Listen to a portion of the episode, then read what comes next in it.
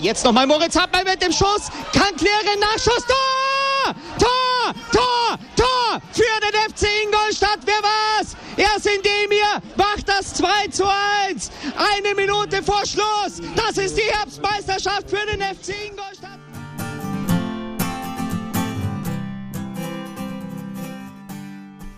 Servus Schanzer, willkommen zurück zum Schanzer Zeitspiel. Ich sag's glaube ich jedes Mal, ich komme mir ein bisschen dumm vor, aber wir haben länger nicht aufgenommen. Diesmal hat es aber tatsächlich Gründe gehabt. Wir haben es leider aus ja, privaten, gesundheitlichen Gründen nicht mehr geschafft, vor der Winter-WM eine Folge aufzunehmen und dann kam uns das auch ein bisschen blöd vor, zwischendrin eine Folge aufzunehmen. Da dachte man, okay, wart mal, bis sich der ganze Staub gelegt hat und nehmen eine kleine Hinrunden-Review-Folge auf und das am besten noch im Jahr 2022. Und das haben wir tatsächlich geschafft. Wir sitzen zusammen, wir sind zu dritt. Ich bin der Marco, wir haben den Bene und den Martin hier. Servus, ihr beiden. Servus, Marco. Servus. Mein Gott, ihr klingt unglaublich motiviert. Aber nichtsdestotrotz, äh, fangen wir einfach mal mit den glorreichen Fußballdingen der letzten Monate an und würde sagen, ich schließe genau da an. Woran liegt denn die Motivation? Seid ihr jetzt mit anderthalb Monaten vereinslos Fußball, also ohne Vereinsfußball heiß auf die Rückrunde? Seid ihr so ein bisschen im Trott des, äh, der, der Weihnachtszeit oder wie geht es euch aktuell fußballtechnisch? Einfach mit dem, seid ihr ausgedürstet, hat ihr Bock? Bene, du fängst direkt an, du schaust ganz verstört zurück, obwohl du, als wüsstest du gar nicht, um was es heute geht.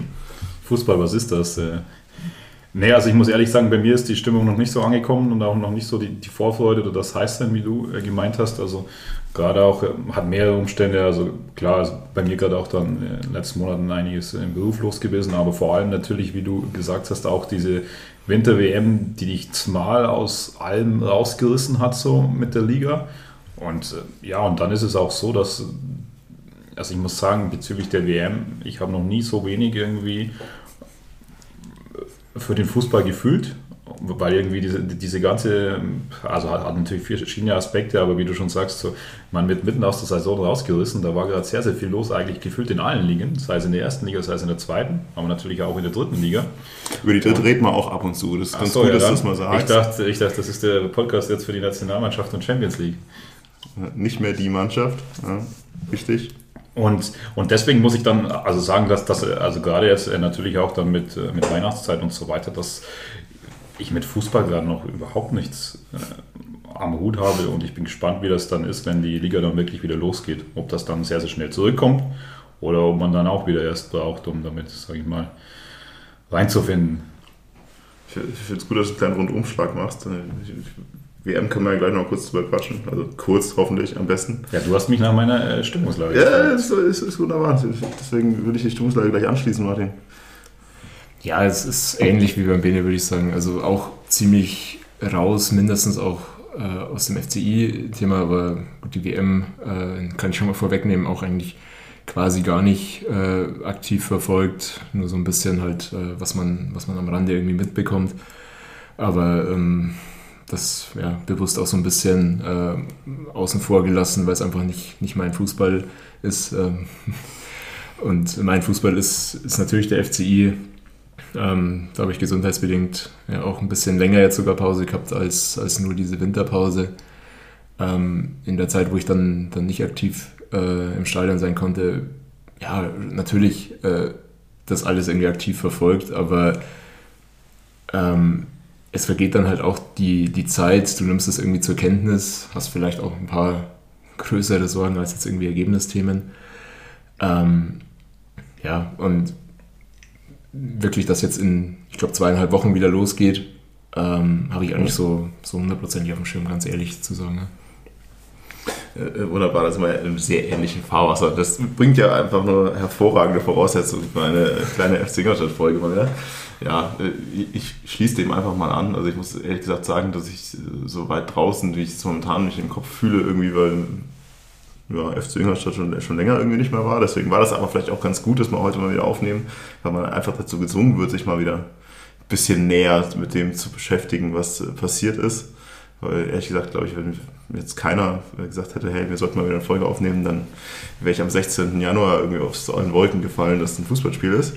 Deswegen ja, äh, Win-Win-Situation, würde ich sagen. Ihr könnt euch unseren Quatsch anhören, den wir hier machen, und wir müssen uns mal wieder damit beschäftigen, was eigentlich passiert. WM würde ich ganz kurz irgendwie anschneiden. Jetzt beide ja gerade schon mal kurz gesagt, wie jetzt irgendwie, ohne jetzt tief drauf einzusteigen, wie man zu allem Möglichen darum steht. Grundsätzlich äh, natürlich irgendwie eine sehr unsägliche WM irgendwie vom Zeitpunkt gewesen. Ich glaube, ich habe auch noch nie so wenig gesehen bei einer WM, ohne damit zu sagen, ich habe es definitiv nicht aktiv boykottiert. Ich habe es einfach, äh, ja, hat mich nicht gepackt, hat mich nicht gerissen, hat mich irgendwie nicht so richtig interessiert, unabhängig von irgendwelchen sportlichen Ergebnissen da drin.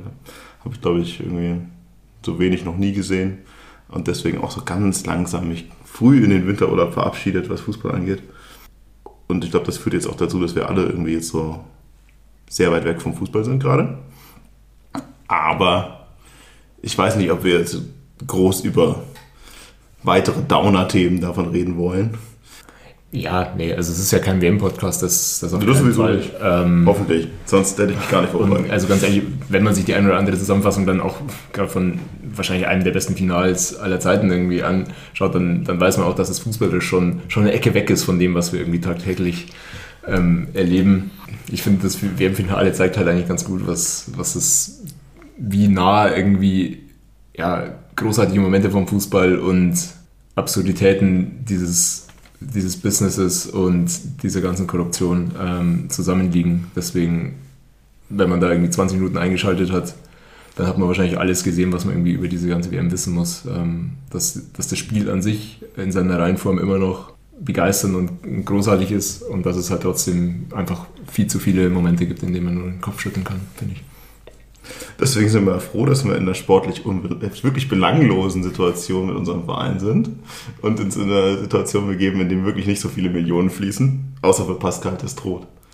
Auch wenn das nur 0,7 Millionen war.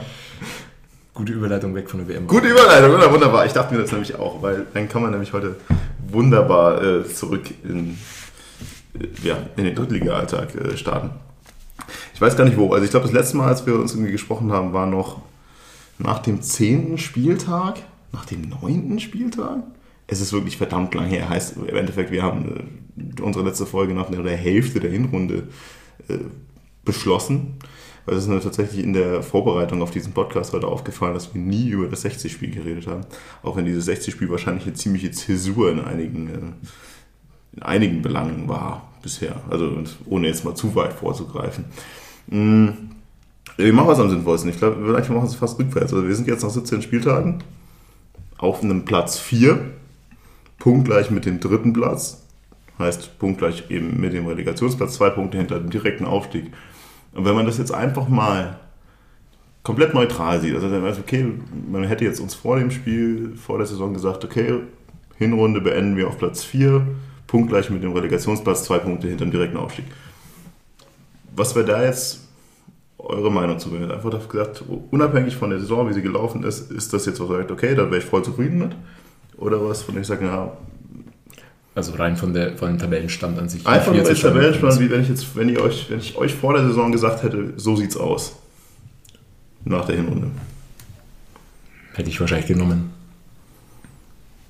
Also auch mit einer, sagen wir mal, ein bisschen mehr externen Perspektive hätte man gesagt, ja, sollte man nehmen, weil ich meine, Abstieg, neue Mannschaft zusammenfinden, dann, dann ist ja oftmals die Thematik, ja, man will die ersten Spiele nutzen, weil äh, auf dem Transfermarkt noch viel passiert ist, da muss sich erst was finden. Und mit so einer Ausgangsposition hätte man sehr wahrscheinlich unterschreiben sollen. Wenn ich euch dann gesagt hätte, dass die Konkurrenz Elversberg, Saarbrücken, Wiesbaden und Freiburg 2 ist, die sich mit uns in den Top 5 doppelt, wäre das dann, äh, würde, würde das eure Einschätzung ändern?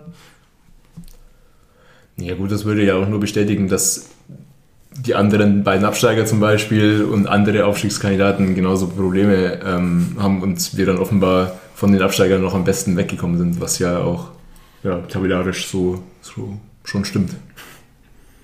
Also hätte man auf jeden Fall sehr, sehr ungläubig geschaut und dann gesagt, okay, wie schon erwähnt, was ist denn dann mit, äh, mit den Absteigern oder was ist denn dann äh, mit einem Club wie 1860 und so weiter?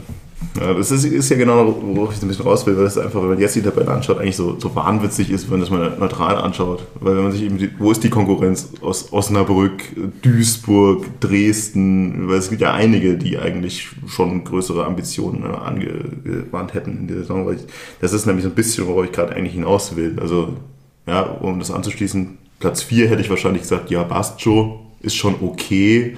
Wenn ich mir dann angeschaut hätte, okay, ich wäre jetzt Platz 4 hinter Dresden 60 und Osnabrück, dann hätte ich gesagt, okay, klar, gut, das ist die Konkurrenz dahin. Wenn ich dann sage, okay, die Konkurrenz ist aber eigentlich Elversberg und ich bin äh, momentan 10 Punkte in der Elversberg, dann hätte ich, glaube ich, vor der Saison so ein bisschen mit der Stirn gerunzelt. Natürlich, wenn man jetzt sieht, was Elversberg da abzieht und wie viele Punkte dann rausfallen, was sie für einen Schnitt haben, dann ist das schon vollkommen in Ordnung für uns.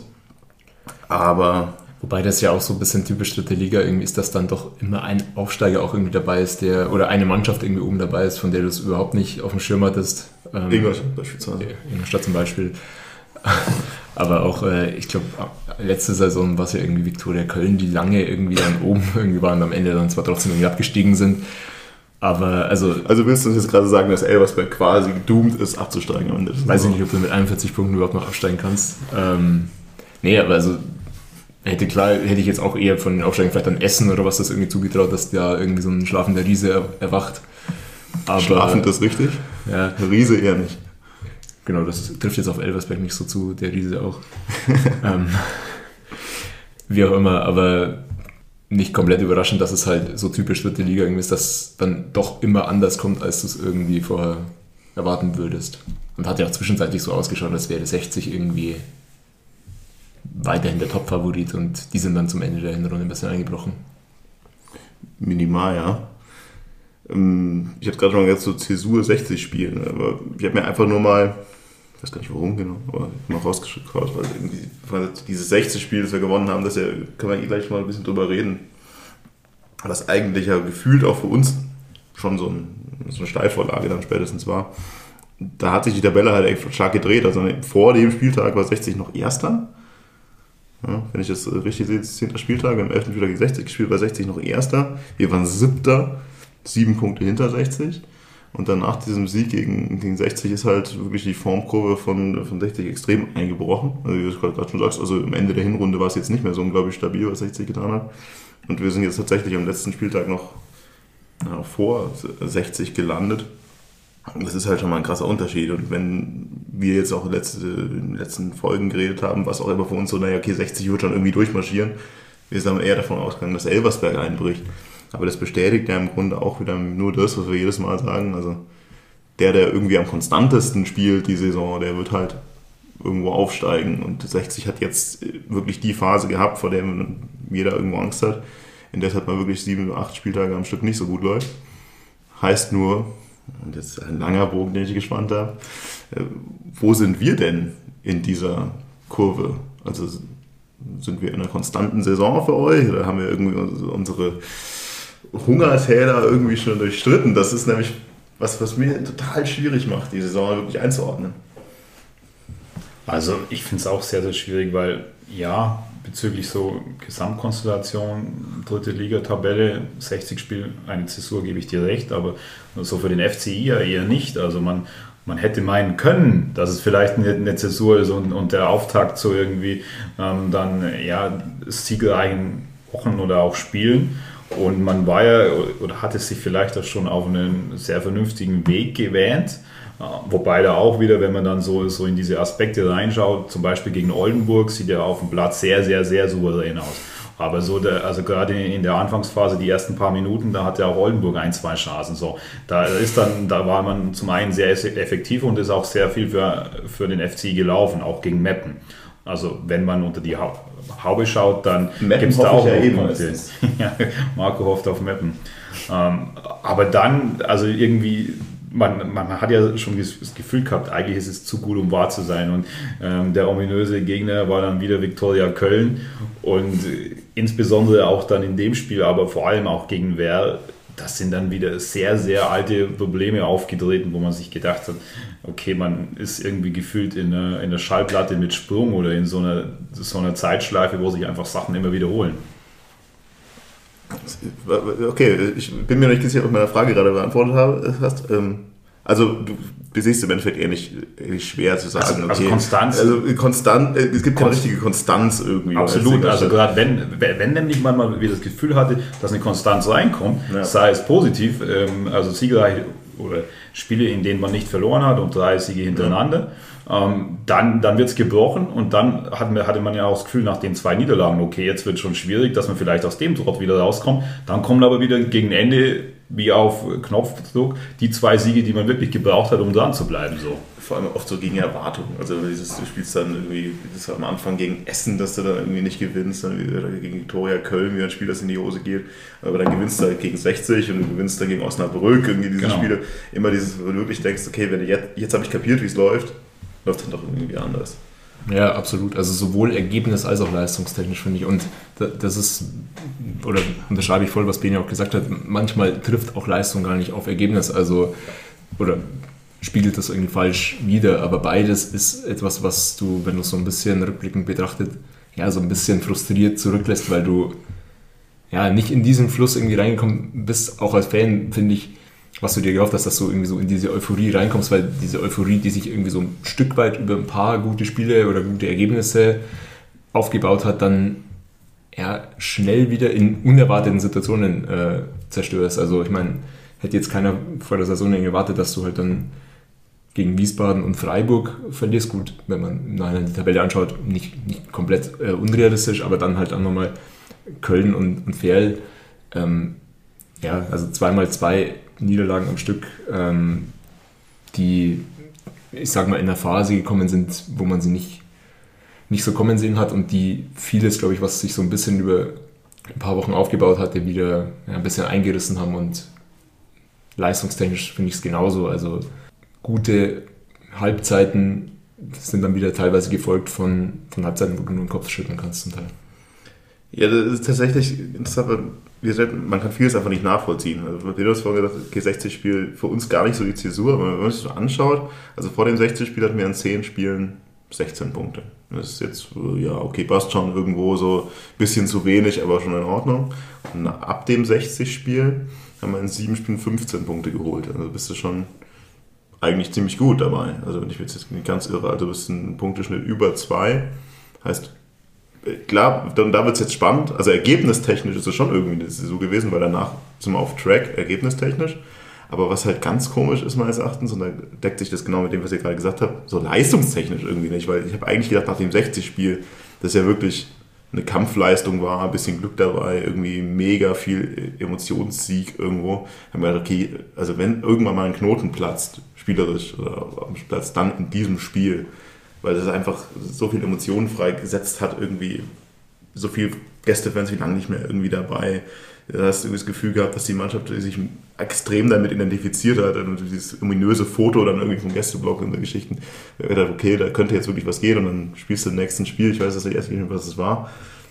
Ähm, gegen Meppen. Äh, gegen Meppen, ja, zu Hause und was halt dann irgendwie so ein, so ein müder Kick irgendwo war, aber mir dann, nee, das ist so richtig. Ja, und vor allem, also, da, also da, da, da, kriegst ja du eigentlich die Tore geschenkt durch das Eigentor auch und so weiter. Und ähm, also, also wie du sagst, also du verwaltest es. Und ähm, ja, auch dann, auch dann eben gegen Oldenburg, ähm, also wenn man sich anschaut, ja, zum Beispiel das, das 3-0 war, war sehr, sehr sauber herausgespielt, aber dann auch irgendwie, also so, so das Gefühl, ich glaube beim zweiten Tor, genau, und auch beim ersten war es, da, da hast du schon auch ein bisschen das Spielglück, wo dann irgendwie so im Gestoche Ball zweimal vor deine Füße fällt. Also das, was ich immer so versuche oder dann immer wieder anspricht, dass ich sage, hey, sind es herausgespielte Tore, sind es durch eigene Aktionen, dass, dass ich dann wirklich, weil wenn ich halt mehr Chancen herausspiele, dann dann hängt es noch ein bisschen an der Chancenverwertung, aber dann erhöht es schon mal die Wahrscheinlichkeit halt, dass ich vorne Tore schieße. Und klar, das wurde ja auch angesprochen, der erstes ging es erstmal darum, die defensive Stabilität hinzubekommen, die ja in einigen Punkten dann auch gelungen ist, aber zum einen sehr auf Kosten der offensiven äh, Aktivität bzw. Durchschlagkraft und B ist es dann auch wieder so, dass, dass in manchen Spielen du dir oder bei einzelnen Toren denkst, hey, das kann doch nicht sein. Und da ist insbesondere, gesagt, gegen Werl, also ich verstehe es nicht, weil, weil da hättest du eigentlich, da hattest du die Chance und da hattest du die Offensivaktion. Aber dann so ein Gegentor. Und das bringt dich dann auch aus dem Konzept. Also das, das habe ich nicht verstanden. Ja, irgendwie witzig. Also ich finde dieses, ich verstehe es nicht, passt irgendwie zu so vielem. Also auch wenn man sich einfach nur auf dem Papier anschaut, einer der besten Defensiven der Liga, wie du es gerade schon gesagt hast, also lange die beste, inzwischen die zweitbeste, glaube ich, ne? hinter, genau. hinter Saarbrücken zusammen mit Elversberg. Aber die Gegentore, die wir bekommen, denke ich mir jedes Mal auch, das ist, also wie, wie, kann man eigentlich verteidigen? Also das ist so, oft so dieses, die Gegentore, die wir bekommen, habe ich das Gefühl, wir müssten viel mehr Gegentore bekommen, wenn wir so verteidigen. Aber insgesamt sind wir halt extrem stabil defensiv. Das ist ja auch ein Thema, was wir häufig auch in unseren internen Chatgruppen und so ja, ein bisschen, bisschen belächelt haben, wie häufig irgendwie dieses... Können wir mal kurz die interne Chatgruppe, klingt immer so ein bisschen irgendwie nach den Nazi-Memes in Polizeigruppen. Das ist ein bisschen schwierig. Wie würdest du es nennen? Ich weiß nicht, unsere WhatsApp-Gruppe. Ich weiß es nicht. Meinst du, die Nazis schreiben nicht über WhatsApp? Nee, Telegram. Okay. Äh, es gibt auch noch andere Chat-Dienstleister. Ihr müsst nicht WhatsApp und Telegram nutzen. No Sponsor. Zum Beispiel also. Signal. Hat Magenta auch. was, was ich eigentlich sagen wollte. Wir haben ja schon immer so ein Stück weit müde belächelt, ähm, wenn da ja zum hundertsten Mal irgendwie rausgeholt wurde, Ingolstadt so tolle Defensive, sowohl von irgendwelchen Medien außerhalb als auch vom, vom Verein und vom Trainer selbst. Ähm, und ich finde, ja, also wenn man, du hast gerade schon gesagt, im Endeffekt, wenn du dir dann zum Beispiel das Spiel gegen Viktoria Köln anschaust, bei dem wir mit drei Gegentoren wirklich noch sehr, sehr gut bedient sind. Also wenn wir das 5-1 verlieren, dann ist das auch kein Problem und der Elfer ist auch meines Erachtens mehr als fragwürdig für uns gewesen. Viktoria Köln mit Sicherheit einen guten Tag erwischt oder beziehungsweise irgendwie immer gegen uns einen guten Tag erwischt. Aber. Neun Spiele davor sieglos. Ja, also da muss man schon im Endeffekt jedem Gegner hoffen, dass er nicht dieses Spiel anschaut, weil Viktoria Köln hat es da ein ums andere Mal bei wirklich alle paar Minuten gezeigt, wie du gegen unsere Verteidigung spielen musst, um, um wirklich extrem gefährlich zu werden. Und ja, also das ist das, was, was ich nicht verstehe oder was ich nur anschließen kann zu dem, was Bene gesagt hat.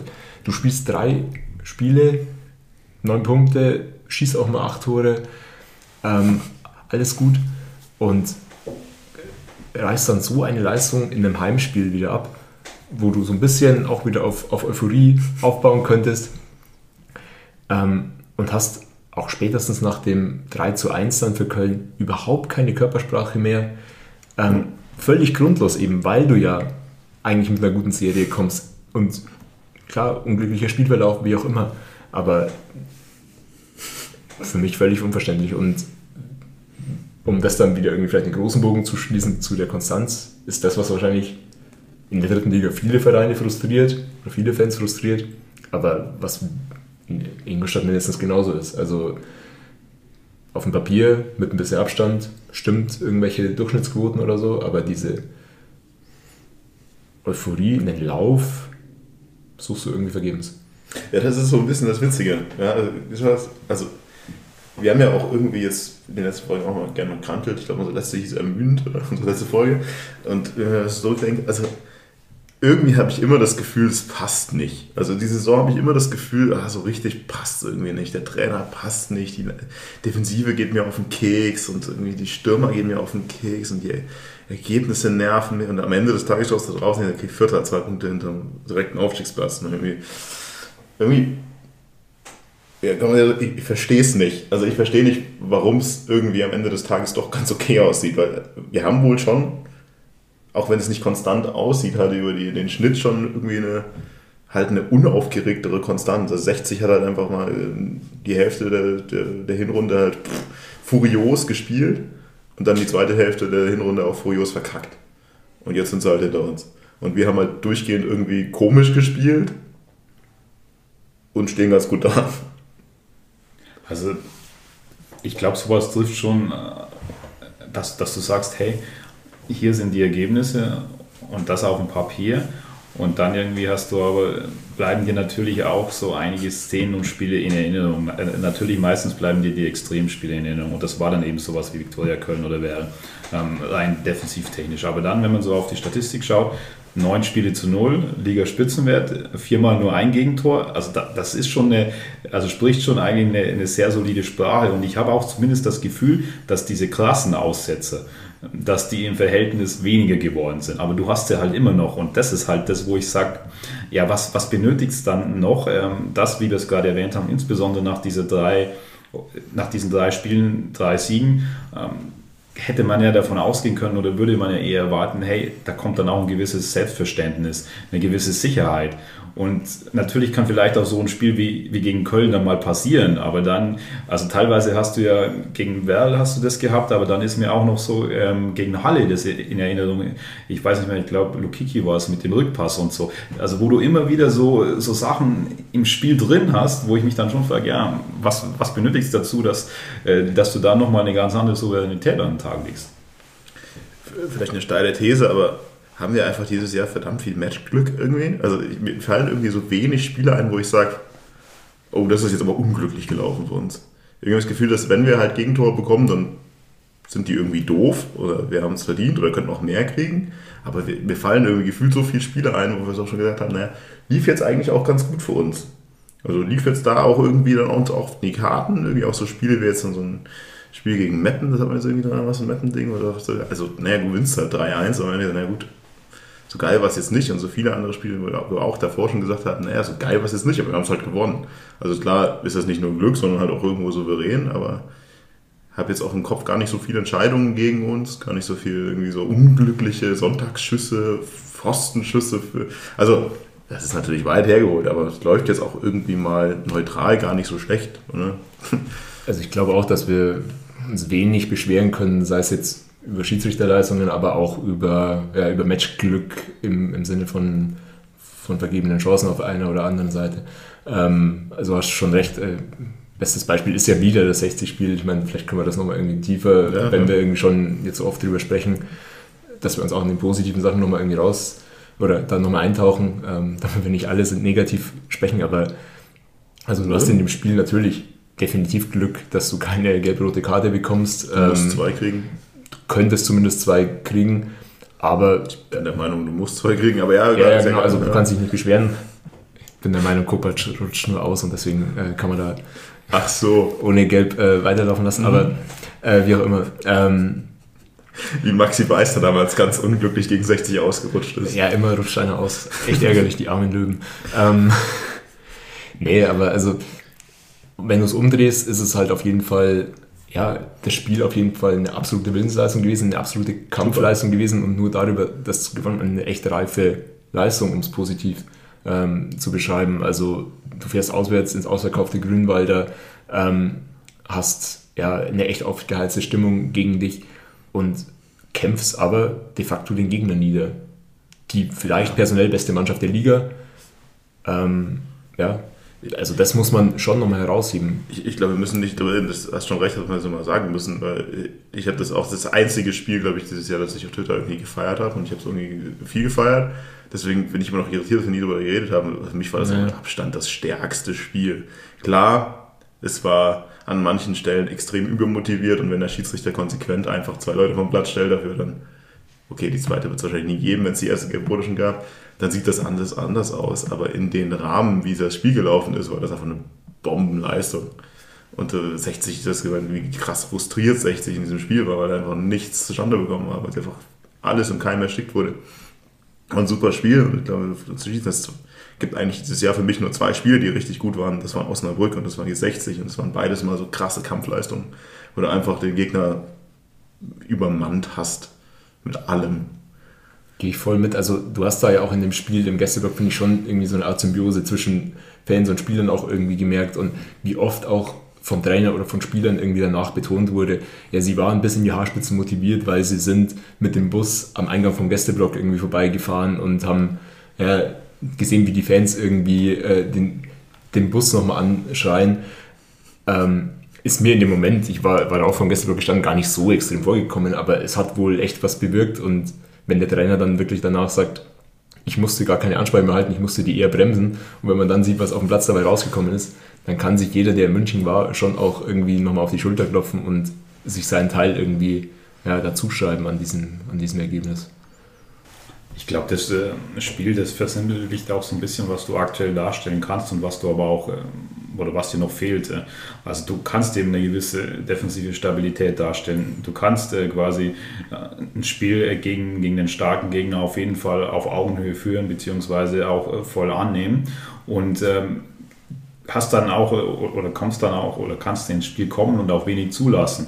Weil also es wurde ja klar, 60 sicher auch nicht der beste Tag, aber du hast auch nicht so viel zugelassen. Aber was mir dann schon immer wieder auch, auch aufgefallen ist, das ist so, wenn es dann so an Spielerische geht, an, an Situationen, teilweise an einfache Verlagerungen, wo ich mir dachte, hm, da, da, da sind dann schon noch äh, teilweise Pässe drin, ähm, die dir, wenn der sehr gut gekommen wäre, dann hätte es dir geholfen, das Spiel schnell zu machen. Und dann ist es aber so, der Pass kommt eher suboptimal so, dann, dann kommen halt auch keine Staffetten zusammen. Also so ein Gegner auseinanderspielen, das geht mir halt noch sehr, sehr viel ab einfach in dem Spiel. Aber das also ist allgemein oder dem Spiel des FCIs so. Das, das deckt sich ja, das ist ja genau, was wir gerade gesagt haben. Also die beiden Spiele, im Endeffekt, die wirklich gut waren dieses Jahr, waren halt beides so, ja, wie gesagt, Osnabrück und 60, beides Spiele, die wirklich jetzt nicht vom spielerischen Hochglanz geprägt waren, sondern einfach von, hey, wir, haben, wir wollen dieses Spiel gewinnen, wir werden dieses Spiel gewinnen und wir drücken das durch. Und wenn sie das halt einfach öfter auf, auf dem Feld kriegen würden, dann wäre irgendwie viel geholfen, weil jetzt kommt nämlich genau wieder dieses Ich verstehe es nicht und das ist dieses 60 genau an zwei Punkten, dieses Ich verstehe es nicht. Ich habe vorhin gesagt, ich war mir sicher, dass das muss doch jetzt der Knotenlöser sein, wenn du so eine Leistung aufs Feld kriegst. Auf beiden Seiten, ja. Wenn wir mal sagen, wann hatten wir letztes Mal einen ausverkauften Gästeblock? Ja? Also das ist immer auch irgendwie, äh, klar, 16 Jahre weg, aber ausverkaufter Gästeblock. Okay, jetzt muss es doch irgendwie, jetzt muss es losgehen und dann kommt dieses Mappenspiel was hatten wir für einen Zuschauerschnitt bei diesem Mappenspiel? Das auch wieder irgendwie 300.000 Zuschauer oder so. Weil das sind, jetzt kommen zwei Punkte, ich verstehe es nicht. Das eine ist, warum bringt denn die Mannschaft das 0,0 irgendwie diese Emotionen und dieses Kampf und die Überzeugung aus dem 60-Spiel ins nächste Heimspiel gegen Mappen? Null.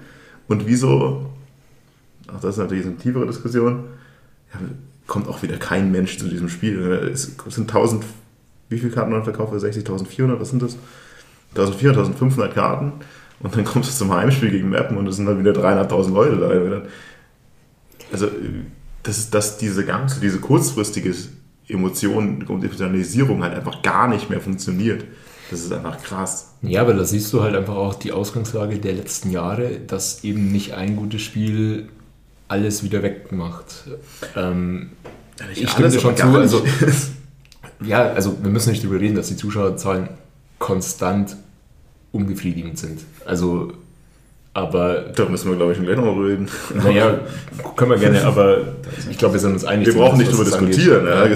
Genau.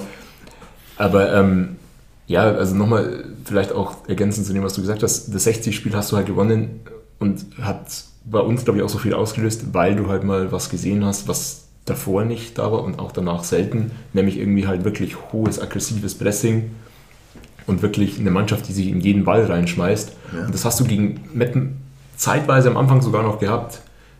Ähm, auch dieses, ja, man, man, sagt Eigentor, aber das entsteht ja auch nur, wenn du hochpresst und den Gegner irgendwie in solche Situationen bringst. Aber das war dann halt spätestens mit dem 2 zu 1 wieder alles weg, das 2 zu 1 wieder völlig passiv und dieses, dieses Gefühl, was sich bei mir durch die fast komplette Hinrunde irgendwie trägt es halt dieses, die, das Potenzial wäre definitiv da, aber es ist irgendwo ein Schalter, der nicht umgelegt wird. Ja, das ist genau, ich verstehe es nicht. Ich, nach dem 1860-Spiel, ich war so angezündet nach dem Spiel. Ich habe so, ich hatte plötzlich nach dem Spiel so Bock.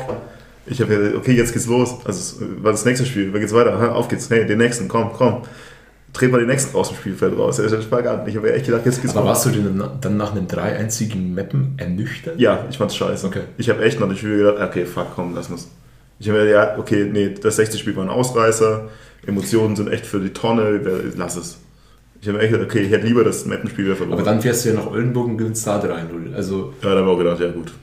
Aber also, da, dann ist ja schon auch eine Frage der Erwartungshaltung, oder? Irgendwie. Ja, aber also das sind zwei, das sind zwei verschiedene Sachen. Das eine ist die sportliche Erwartungshaltung. Klar, du schießt dann, dreimal Tore. Aber das andere denke ich mir, die, da reden wir ja auch so viel drüber. Was uns ja irgendwie so wichtig ist, ist irgendwie die Identifikation, der Spaß, das Geile an dem Verein, irgendwie Leute zu emotionalisieren. Und das Einzige, was dieses Jahr wirklich konstant ist, ist, dass wenn du weißt, dass das Heimspiel, kannst du die Uhr nachstellen, dass das Spiel scheiße wird. Dass du sagst, okay, komm, ja, also mal ohne Freunde, ja, wir hätten gerne mehr Zuschauer im Stadion, aber wenn du sagst, du kannst ja echt, kannst ja keinen ruhigen Gewissens, kannst du doch niemandem sagen, hey, geh ins Stadion. Kannst du nicht machen. Weißt doch eh, dass es kacke wird. Und das hat mich daran so krass genervt. Du denkst dir, boah, dieses 60-Spiel, also wenn, dann geht's jetzt los. Jetzt startet die Saison, jetzt geht's wieder bergauf. Dann spielst du gegen Mappen und denkst dir, jeder, der heute in dem, Zuschauer, in dem Stadion war, hat sich auch gedacht, na gut, Drittliga-Fußball ist jetzt auch nicht das, was man sich anschauen muss. Na klar, gewinnst du das 3-1, aber mit einem, mit einem Fuckspiel. Äh, ja, aber das äh, sind ja noch nicht mal die schlimmsten Spiele. Also, nee, nicht mal die schlimmsten Spiele, aber also, ich dachte, worüber ich, wir jetzt auch gar nicht geredet hatten, die minimale das Hoffnung, dass dieses 60 Spiel endlich ja. den Turn gibt, nicht nur Punkte technisch, sondern einfach, dass jetzt irgendwie mal wieder klappt, dass auch in einem Heimspiel irgendwie die Leute dazu animiert werden zu kommen. Und dann war ich erst schon an, total demotiviert, weil so wenig Leute da waren. Und dann die wenig Leute, die da waren, haben sich dann dieses Spiel angeschaut und sie gesagt, ja, ja gut, das kann die nächste Woche noch was anderes machen. Klar geht das 3-1 aus, aber wir haben ja vorher schon gut drüber geredet, dass dieses 3-1 halt auch ja, jetzt nicht unglücklich passiert ist. Und dann, okay, dann wurde nach dem 2-1 wurde der Stecker gezogen, da ist nichts mehr passiert, es ebbt so vor sich hin und am Ende schießt halt so ein, so ein Konter 3-1, das eigentlich auch nicht reingehen darf. Also das Ding hätte halt auch 2-2 ausgehen können und dann wäre das Geschrei wieder riesengroß gewesen. Und das ist halt dieses, ich, ich verstehe es nicht. Und das hat mich so krass genervt, dieses Mappenspiel. Geil. Alles, diese ganze Pseudo-Euphorie halt wieder komplett für die Tonne. Klar sind das drei Punkte und da ist es gut. Und das, wir haben ja vorhin geredet, vierter Platz ist ja alles nicht schlecht. Aber um mal wieder gesund zu werden in diesem Verein, um mal wieder irgendwann mal mehr Zuschauer in diesem Stand zu haben, um Identifikation in der Stadt zu haben, um sich nicht zu wahnsinnig, wie wir gerade zu freuen. Das muss man vor Augen führen. Wir, wie wir uns jetzt gerade irgendwie darüber freuen, dass wir 1500 Leute zum Spiel nach 60 bringen. Ja, das ist für uns ja gerade wow, der Hammer. Und eigentlich ist, muss es ja sein, ja klar, also sorry, das ist nebenan. Das war am Wochenende, das passt schon. Heimspiel, dann 300.000 Zuschauer. Aber was ist jetzt die, äh, die Schlussfolgerung daraus, dass wir quasi nur über die Spielweise Leute wieder Identifikation schaffen und Leute in Scheidung bringen?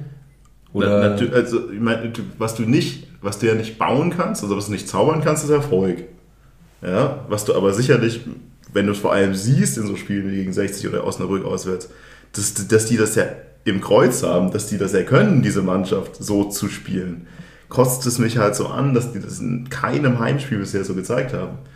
Weil man, wenn du mal einfach zurückdenkst, die letzten 15 Jahre in diesem Verein, das war doch schon immer so, dass sich in Ingolstadt einfach alles damit identifizieren konnte, wenn die Mannschaft so gespielt hat, wie sie gespielt hat. Warum waren Roger so beliebt? Warum waren Cohen so beliebt? Warum waren, warum waren das Spieler, die halt in Ingolstadt so gut ankommen? Ja, weil die halt auch immer weggetreten haben.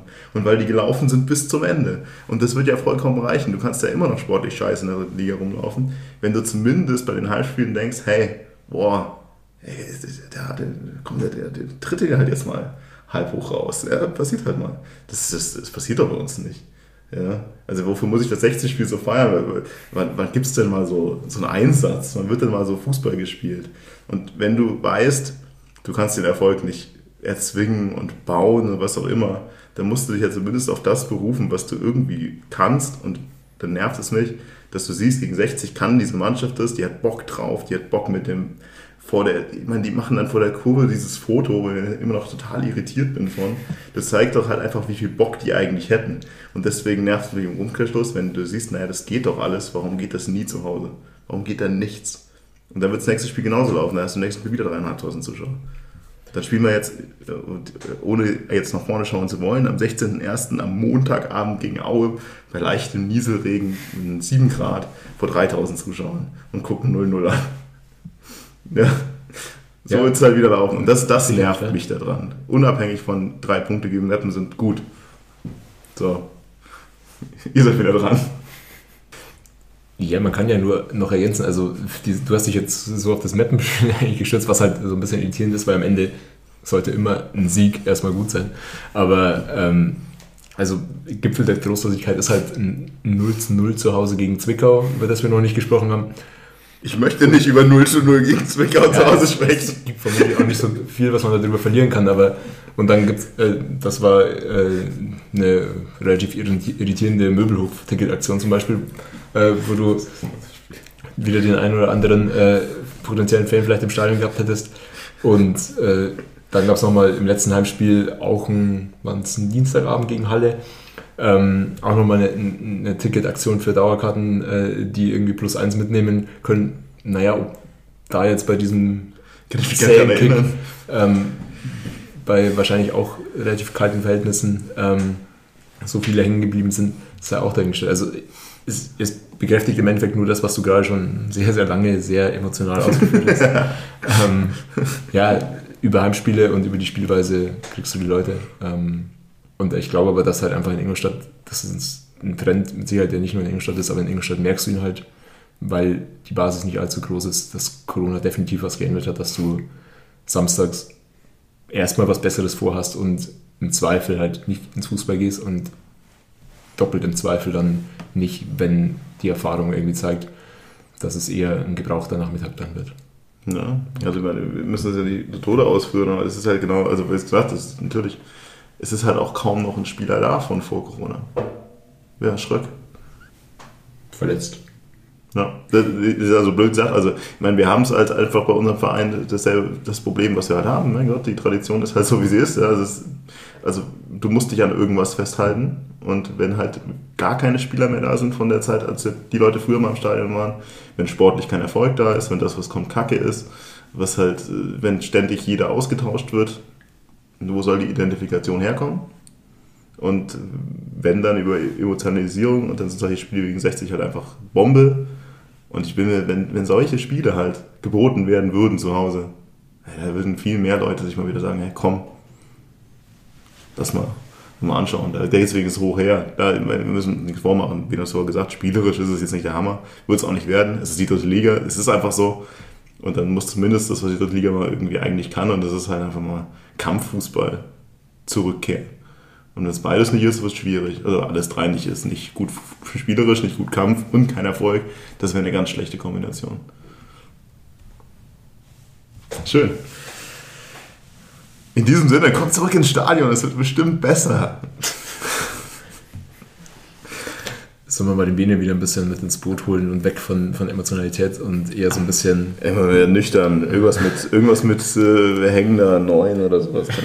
Nee, aber also lass uns doch mal tatsächlich vielleicht äh, den Bogen irgendwie Richtung, Richtung die taktischen Entwicklungen äh, machen, weil das ist ja schon was, was man in diesen Spielen dann, die wir jetzt so ein bisschen im Fokus haben seit unserer letzten Aufnahme, nochmal gesehen hat. Es gab ja dann doch mal nochmal eine große Umstellung, nämlich ähm, nach dem Viktoria-Köln-Spiel zu, hin zu dem Ferl-Spiel dann auf eine 3er-5er-Kette.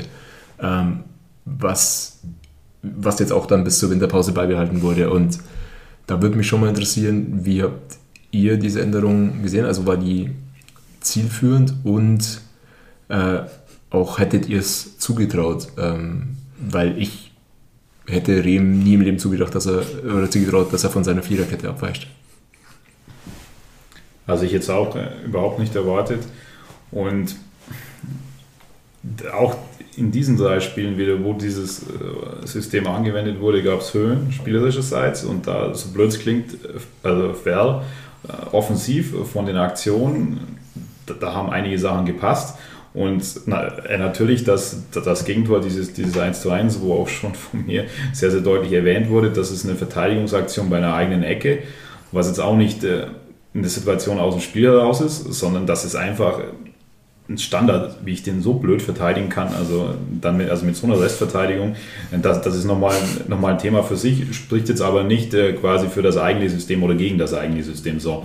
Also ich glaube schon, dass es in der Situation helfen konnte, eine gewisse nochmal defensive Stabilität reinzubringen. Aber ich denke mir schon auch, also gerade so die Spieler, die dann zum Teil auf Positionen eingesetzt wurden, meiner Meinung nach ist das auch kein hundertprozentige Fit. Also insbesondere dann, also Franke, der hat auch einige Spiele gemacht, äh, die jetzt, die jetzt sicher nicht die besten waren. Und gerade, obwohl zum Teil Tore gefallen sind, also die über die Seite kamen, ging es über die Seite von Franke, aber dann wird jetzt Lukiki als äh, Schienenspieler auf der linken Schiene eingesetzt, wo ich sage, also finde ich, find ich eher schwierig. Also sehe ich, sehe ich eher nicht so. so. Und Darum bin ich mal sehr, sehr gespannt, jetzt nachdem die Vorbereitung zu Ende ist, nachdem es wieder in die Rückrunde geht, ob dann wirklich diese Dreierkette beibehalten wird oder ob es dann vielleicht auch so eine Reaktion war nach dem Viktoria Köln-Spiel. Wir müssen jetzt was ändern, weil also vielleicht braucht die Mannschaft nochmal mehr Stabilität. Und das ist so, sind so ein bisschen die Fragen, die ich mir stelle, weil was man dann ja auch noch merkt, also jetzt nochmal dann bei den letzten beiden Spielen, ja, du hast die beiden 1 zu 0 gewonnen, also jeweils defensive Stabilität, ja, aber offensiv, also gerade zum Beispiel das Tor gegen Duisburg von Brackelmann, ja, das war also das war ja so ein Ding hier nach Einwurf, nachdem dann irgendwie der Gegner nicht klären konnte, fällt dir der Ball vor die Füße. So, so ein Tor wirst du nicht in jedem Spiel erzielen. Und da frage ich mich dann schon, wo ist die offensive Idee nach vorne und wie will ich denn zu Toren kommen? Ja, tatsächlich würde ich zwei Sachen ganz gerne anschließen. Das eine ist, genau wie du gerade sagst, also was ist eigentlich der Grund jetzt genau für die Umstellung? Also war es irgendwie dieses Victoria-Köln-Spiel oder ist es, ist es eine Personallage oder ist es ein, ich versuche halt damit mit den Schienenspielern irgendwie doch anderen Offensivwind zu erzeugen, weil eigentlich habe ich ja aus dem Papier eine der besten Verteidigungen der Liga. Heißt, muss, ist die defensive Stabilität das irgendwie die, die Idee dahinter? Oder habe ich gehofft, dadurch offensiv irgendwas Neues zu erstellen? Weil ich sehe es halt im Ergebnis genauso wie Winner. Also, also offensiv hat es uns einfach irgendwie noch mehr gehemmt gefühlt. Defensiv finde ich es immer noch merkwürdig, weil wir irgendwie schon, also wir haben ja in dieser Zweierpaarung Innenverteidiger schon irgendwie immer ein wunderbares Karussell. Wir haben Brackelmann und danach würfeln wir halt, wer mitspielt. Und deswegen fand ich jetzt irgendwie so die, die Idee, pff, ja, lass uns halt jetzt auch fünf, okay, für mich ist es immer eine Fünferkette, ja, es ist ja. Fünferkette umspielen. Irgendwie noch, irgendwie erstmal befremdlich gewesen, weil so, naja, ist das jetzt, also fehlt uns jetzt irgendwo ein Spieler und dann war ich jetzt recht irritiert, dass sich das durchgezogen hat. Deswegen heißt ich, auch da, ich komme zurück, ich, ich verstehe es irgendwie nicht. Also ich verstehe erst den Grund gar nicht so richtig. Am Ende des Tages muss man natürlich sagen, naja, auf dem Papier, was das Ergebnisse angeht, hat es ja mal wieder funktioniert, irgendwie, irgendwo. Also genau, wie es schon wieder sagt, naja, du hast halt da 2-1-0 drin, die beide jetzt auch, naja, passiert sind. Könnten, hätten auch, ja, kriegen wieder ein Matchstück ohne das entsprechende Matchstück halt einfach 0-0 ausgehen können. Dann fragst du dich auch wieder, was genau passiert. Deswegen ich bin mir da nicht so sicher. Nicht so ganz Fisch, nicht so ganz Fleisch. Aber deswegen bin ich interessiert darauf, was du hinaus willst, weil das war ja irgendwie jetzt auch deine Fragestellung.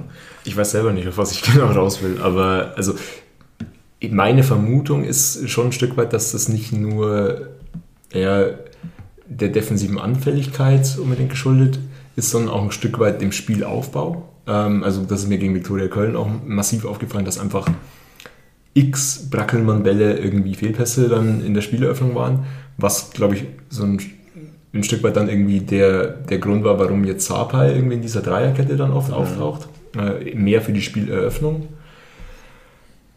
Aber also die Kritik muss sich, glaube ich, Rehm auch gefallen lassen. Also es hat jetzt, wie wir schon gesagt haben, relativ gut funktioniert. Die eine Niederlage kannst du nicht unbedingt der Fünfer oder dem System zuschreiben, weil es zwei Gegentore im Endeffekt waren, in denen das System nicht, nicht so relevant ist. Aber ja, also wenn man das richtig hört, dann hat er irgendwie das zum ersten Mal im Abschlusstraining vor dem Feldspiel irgendwie ausprobiert. Und das finde ich schon ja, mutig, wenn man irgendwie halt im Sommer Kostli verpflichtet, der, finde ich, der ideale ja. Spiel, Schienenspieler rechts ist.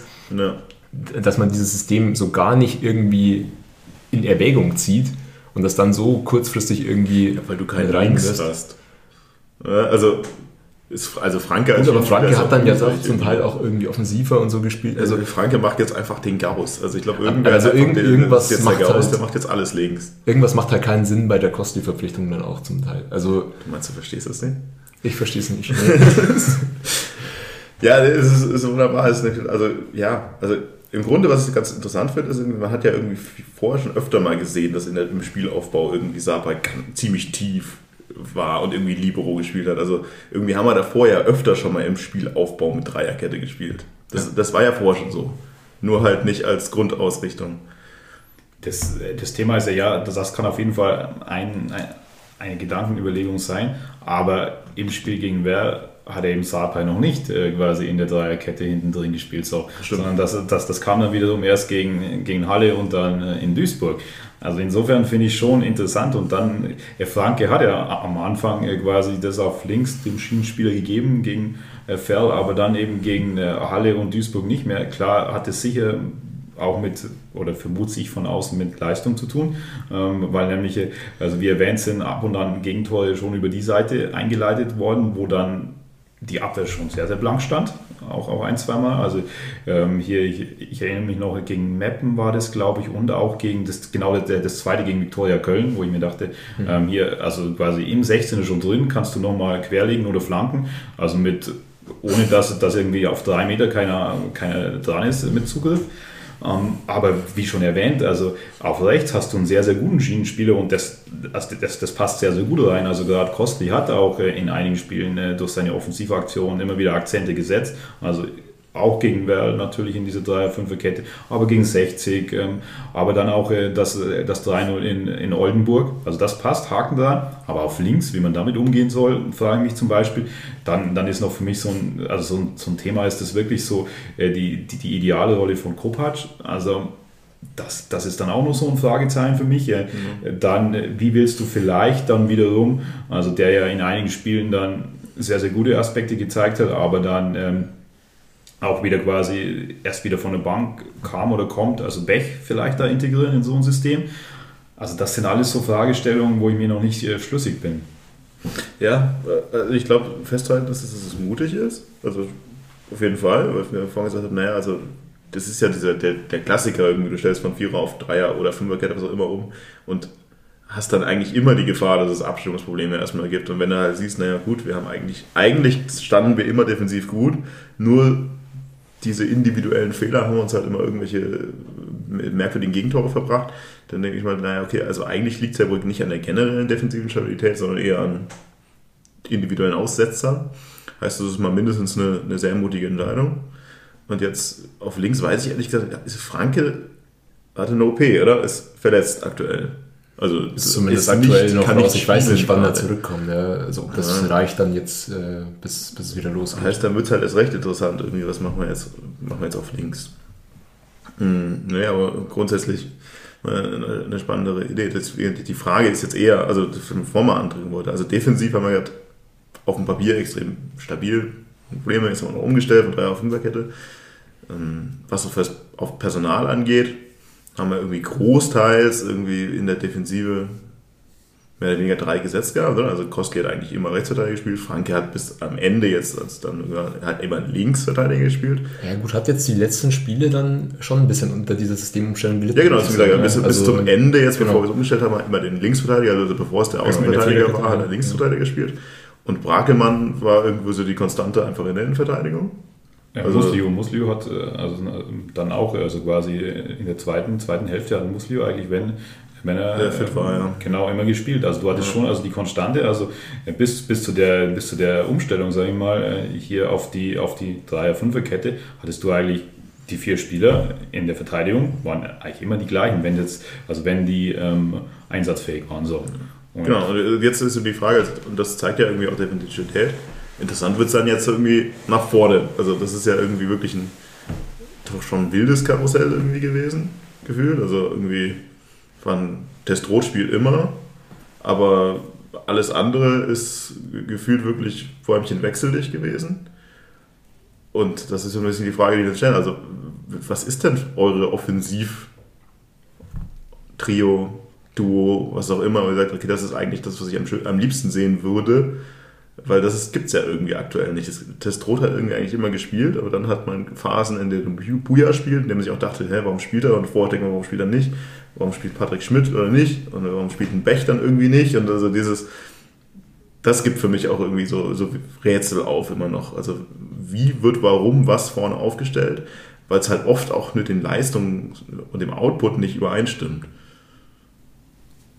Es ist halt, also wie du schon sagst, das Testrot vorne gesetzt, auch irgendwie Königstransfer und, und so weiter. Und dann, dann ist aber so, kommen immer mal wieder Spiele von Anfang an, die spielen und dann auch wieder nicht. Also weg haben wir ähm, ja gesagt, er hatte ja einen brutalen Lauf. Dann irgendwie Patti Schmidt, äh, der dann äh, gegen, gegen 60 reinkam und das äh, Tor erzielt hat, das 2-0. Dann wieder von Anfang an dran kam dann Dumbuya, der dann in Ferl sein Tor erzielt hat und dann gegen, gegen Halle auch wiederum und auch gegen Duisburg von Anfang an gespielt hat. Also man hat schon einfach das Gefühl, dass dann ja auch der Trainer einfach noch nicht die Formation gefunden hat, wo er sagt, hier, also auf die, auf, auf die baue ich dann. Das also ja, das, das sind auch so Fragen, wo ich ja sage, hey, wie willst du einen Kopass äh, zum Beispiel einsetzen? Ähm, also eher jetzt irgendwie so, so hinter den Spitzen oder von der Seite kommen. Das ist ja auch dann gerade so die, die Frage, die so mit am System hängt, der jetzt auch sehr, sehr viel gespielt hat, muss man sagen. So, und, und wen willst du dann neben Testrot äh, bringen? Also mir würde zum Beispiel Beck schon in einigen Aspekten sehr, sehr gefallen. Der ist auch noch relativ jung, der hat einiges Potenzial da ist natürlich auch klar, dass da gewisse Hänge drin sind. Aber dann, dann ist, ist natürlich so wieder so auch die Frage, hey, wie, oder wie planst du dann oder was hast du denn zum Beispiel mit Patrick Schmidt vor? So. Patrick Schmidt ist ja jetzt auch, glaube ich, verletzt äh, schon oder hat sich dann gegen Ende der, der Hinrunde noch verletzt. Weiß man auch nicht, wie lange der noch braucht, zurückzukommen. Ähm, ist ja noch drei sind verletzt, oder? Franke, Schmidt, zwei, zwei Monate operiert. Schröck natürlich noch, ja. Ah, Schröck, Schröck, Wobei, ja. Schröck kommt, ja, okay. Und ich meine, wichtig ist natürlich dann auch die Personalie Ditgen. Ähm, ja. Welche Rolle soll der in, in diesem System dann irgendwie spielen? Ich meine, die Frage, die sich natürlich viele unter den Fans irgendwie stellen, ist natürlich, warum erzielt Beck eigentlich die meisten Saisontore und spielt unterproportional viel dafür. Also die, glaube ich, kann keiner von uns wirklich beantworten. Ich glaube, wir würden auch alle irgendwie die Petition unterschreiben, dass er öfter spielt. Andererseits muss man schon auch sagen, dass er den einen oder anderen Startelf-Ansatz hatte, wo er komplett blass geblieben ist dann wieder. Also ist schon auch ein guter Joker. Ist auch natürlich noch jung und ich habe schon das Gefühl, so ein bisschen bei, bei Rehms Aussagen wieder rauszuhören, dass er ihn ja nicht, nicht komplett verbrennen will. Aber ja, ich weiß auch nicht, vielleicht spielt es auch ein Stück weit damit zusammen, dass er nicht so in das System dann reinpasst. Das ist halt die Frage, wäre es dann nicht irgendwie sinnvoll, wenn das, das System, eh so oft, so oft wechselt und äh, du einen Spieler hast, der irgendwie gut performt in dieser Liga, äh, das auch ein Stück weit auf ihn zuzuschneiden? Weiß ich nicht. Also, aber ich habe das Gefühl, dass so richtig die Rolle von Beck gerade in diesem Fünferkettensystem schwer zu finden ist. Ja, ich finde generell Offensivrollenfindung schwierig. Deswegen ist ja auch, wo ich ja raus will. Also ja, Beck, klar.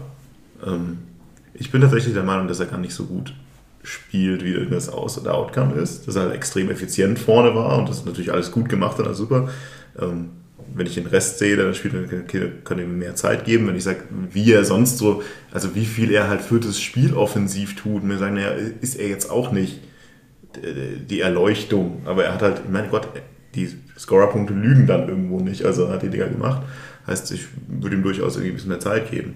Was mich tatsächlich irgendwie so irritiert, ist dieses immer, wenn ich das Gefühl habe, hey, lass doch mal Buja spielen, spiel Schmidt. Und dann wenn ich sage, okay, so, so, also bei aller Sympathie, und ich gönne keine mehr, dass irgendwie der Knoten platzt, als bei dem Buja, muss ich halt sagen, in den letzten Spielen, also ja, komm, man, man, kann den Schmidt auch mal wieder spielen lassen, so ungefähr. Also dieses, ich verstehe irgendwie immer offensiv, immer wenn ich das Gefühl habe, okay, jetzt jetzt spielt wieder der eine, spielt der andere und, und andersrum. Und Beck ist genauso, wenn ich naja, okay, eigentlich, wer sollte denn statt Beck spielen, spielt Beck nicht.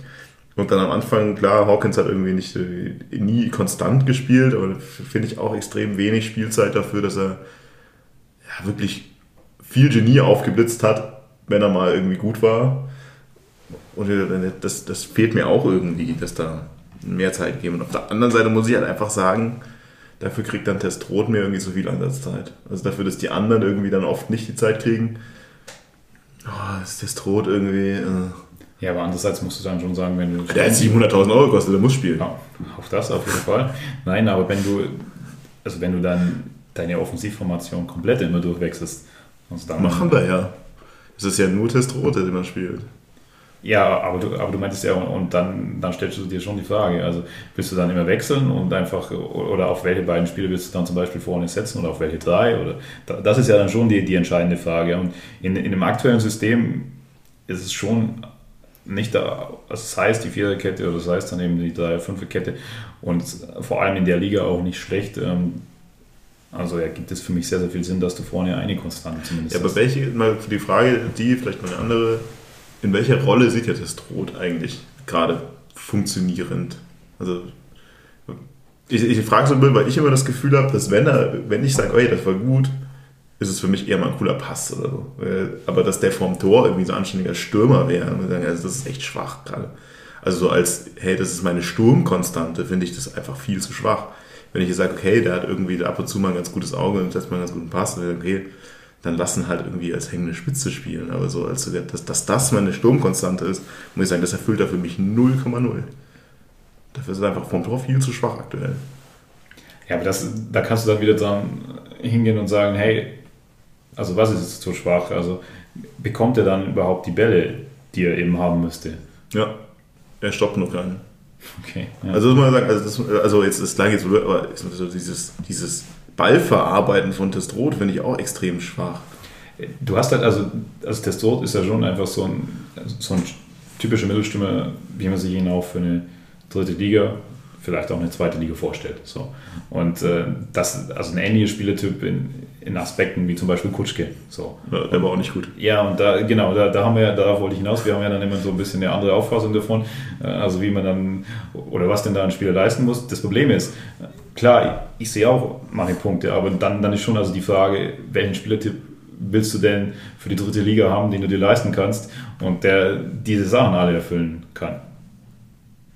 Ein Stürmer, der ein Tor macht. Wenn, also, das ist, nein, nein, das ist blöd, nein. Also, wenn ich mir einen Spieler leiste, von dem ich sage, hey, der kann nichts anderes als das Tor zu machen und halt ähm, ja, ein bisschen, bisschen Bandspieler spielen, keine Ahnung, dann müsste der halt kaltschnäuziger sein. Sonst kann ich mir das nicht erlauben. Ich, ich finde es einfach immer noch, dass ich es mir nicht leisten kann. Ja, willst du dann ohne Stürmer spielen oder was? Also ich verstehe gerade auch deinen... Wir haben doch hier 15 Stürmer gefühlt. Also wenn ich mir den Kader ja, anschaue, haben wir ja auch viele Stürmer. Also, also wir haben ja also gerade gesagt, es, es drängt sich ja auch keiner zu 100% auf von den anderen, dass die der Anker vorne im Sturm sind, um den man so umbaut. Nein, aber wir reden ja gerade einfach darüber, dass der Einzige, der immer spielt, Testrot ist und alle anderen wird sich nicht gefunden. Aber Testrot überzeugt halt auch nicht mit Leistung. Meine einzige Frage war halt die, warum spielt eigentlich Testrot immer und der Rest findet sich nicht. Ja gut, das aber die Frage, die, die Frage lässt sich ja leicht beantworten, nämlich weil er der absolute Königstransfer war, plus jetzt der Ersatzkapitän ist. Ähm, deswegen spielt er immer, aber um die Frage zu beantworten, nee, natürlich ist er eine absolute Enttäuschung und du hättest ihn oder du würdest von ihm erwarten, dass er der Knipser ist. Und das hat er in der Hinrunde zweimal gezeigt, nämlich einmal, als er dann nach dieser äh, Ecke in Dresden äh, dasteht, wo ein Knipser stehen muss, und äh, in Oldenburg, als er quasi irgendwie nach dem ersten Schuss handlungsschnell reagiert und, und das Tor macht. So, und ansonsten waren da schon auch die eine oder andere gute Aktion irgendwie dabei. Diese Halbfeldflanke auf, äh, auf Schmidt in Dortmund zum Beispiel. Ähm, auch der Pass in Oldenburg. Das ist genau, ich meine, genau, die Pässe überraschen mich mehr als ein Abschluss. Genau, aber das, was ich von ihm erwartet hätte und was mit Sicherheit auch die Intention hinter dem Transfer ist, nämlich endlich diesen Knipser zu haben, der zweistellig trifft in dieser Saison, den der FC Ingolstadt seit Jahren eben nicht hat. Das, das ist er nicht. Das ist eine Enttäuschung. Punkt. Ja. Ist, äh, also da gehe ich ja komplett mit. Äh, aber, aber meine Frage ist ja dann schon, von den anderen die drängen sich ja auch nicht auf. Und also vom Spielerprofil und vom Spielertypus ergibt schon Sinn, dass, dass du so, ein, so eine Art Mittelstürmer in deinem System hast. Aber wenn wir zum Beispiel jetzt äh, Richtung Kaltschnäuzigkeit und alles gehen, Dumbuya, der hat ja auch wieder ab und an zum Beispiel in, in dem Spiel gegen Ferl und das, das zweite Tor, das muss zählen, das war kein Abseits. So, das, da, da hat er Aktion. Oder dann, aber dann auch, also zum Beispiel diese Riesenchance gegen Halle, die muss drin sein. Also, weil du ja gerade von Kaltschnäuzigkeit sprichst. Das, das sage ich ja vollkommen. Ich sag, also, deswegen, deswegen keiner trifft. Also, das ist aber, also, dass wir ein Sturmproblem mal wieder haben. Ja, aber du hast ja gesagt, also, wir haben so viele, ja, absolut, genau, also ja. 100 Prozent. Aber wir, also, du hast ja gesagt, wir haben so viele Spieler und dann wäre halt meine Frage, ja, wen willst du stattdessen im Sturm spielen lassen? Wenn, weil nämlich es drängen sich keine auf. Das ist ja das Problem. Naja, Beck, Beck trennt sich. Äh, drängt sich auf. Ja? Das ist mal blöd gesagt. Also wenn sich einer aufdrängt, ist es Beck. Gut, wenn sich für mich einer offensiv aufdrängt, gedrängt hat, um einfach zumindest mehr Chancen zu bekommen, ist es Hawkins. Das ist natürlich kein Stürmer-Stürmer, aber das ist ein Flügel, der irgendwie mehr bringt, als das Rot irgendwie in seinem Leben bringt. Ich weiß es nicht. Aber was ich auch raus will, wenn du das mal anschaust, wir haben jetzt unsere Top 4 Torschützen sind Beck auf Platz 1, der nicht spielt, dann Schmidt und Testrot mit 4 und Testrot hat davon 2 Meter gemacht und auf Platz 4 kommt dann schon Röhl mit zwei Toren der vier Spiele gespielt hat. Ich, also bin ich ja komplett bei dir, deswegen sage ich ja, also mir, mir fehlt so ein bisschen äh, die Vorstellung, oder zumindest hat sich noch nicht rauskristallisiert, wie man offensiv zu Toren oder zu Schaden Genau, jetzt kommen, wir, jetzt kommen wir jetzt, jetzt umgedreht, weil du vorher gesagt hast, liegt es vielleicht daran, dass Testrot einfach die Bälle nicht bekommt. Heißt jetzt dann, schließen wir ja wieder an, hilft uns dann irgendwie eine Fünferkette, um Testrot zu funktionieren zu bringen? Also ist das denn irgendwie die Idee? Und wenn nein, welche Idee haben wir, um Testrose funktionieren zu bekommen? Und wenn wir sagen, wir, sagen, wir haben keine, Ist dann die Frage, warum spielt es rot? Also ja, weil er 700.000 Euro gekostet hat. weil ich mir nicht eingestehen, weil ich mir natürlich als Verein auch nicht eingestehen kann, dass ich gerade 700.000 Euro für einen Spieler gezahlt habe und wenn ich ihn nicht mehr spielen lasse, muss ich ja sagen, hat nicht geklappt. Das ist natürlich auch klar, irgendwo. Ich glaube, klar, also da, da gibt es auf jeden Fall noch Aspekte, die gegebenenfalls eine Rolle spielen können, mehr oder weniger. Das, das, da müsste man aber sehr tief äh, quasi in den internen Abläufen drin sein. Aber was, was mein Punkt ist, und dass, dass die Erwartungen nicht erfüllen wollen, Haken dran. Und dass, das, dass da einiges noch nicht passt, auch Haken dran.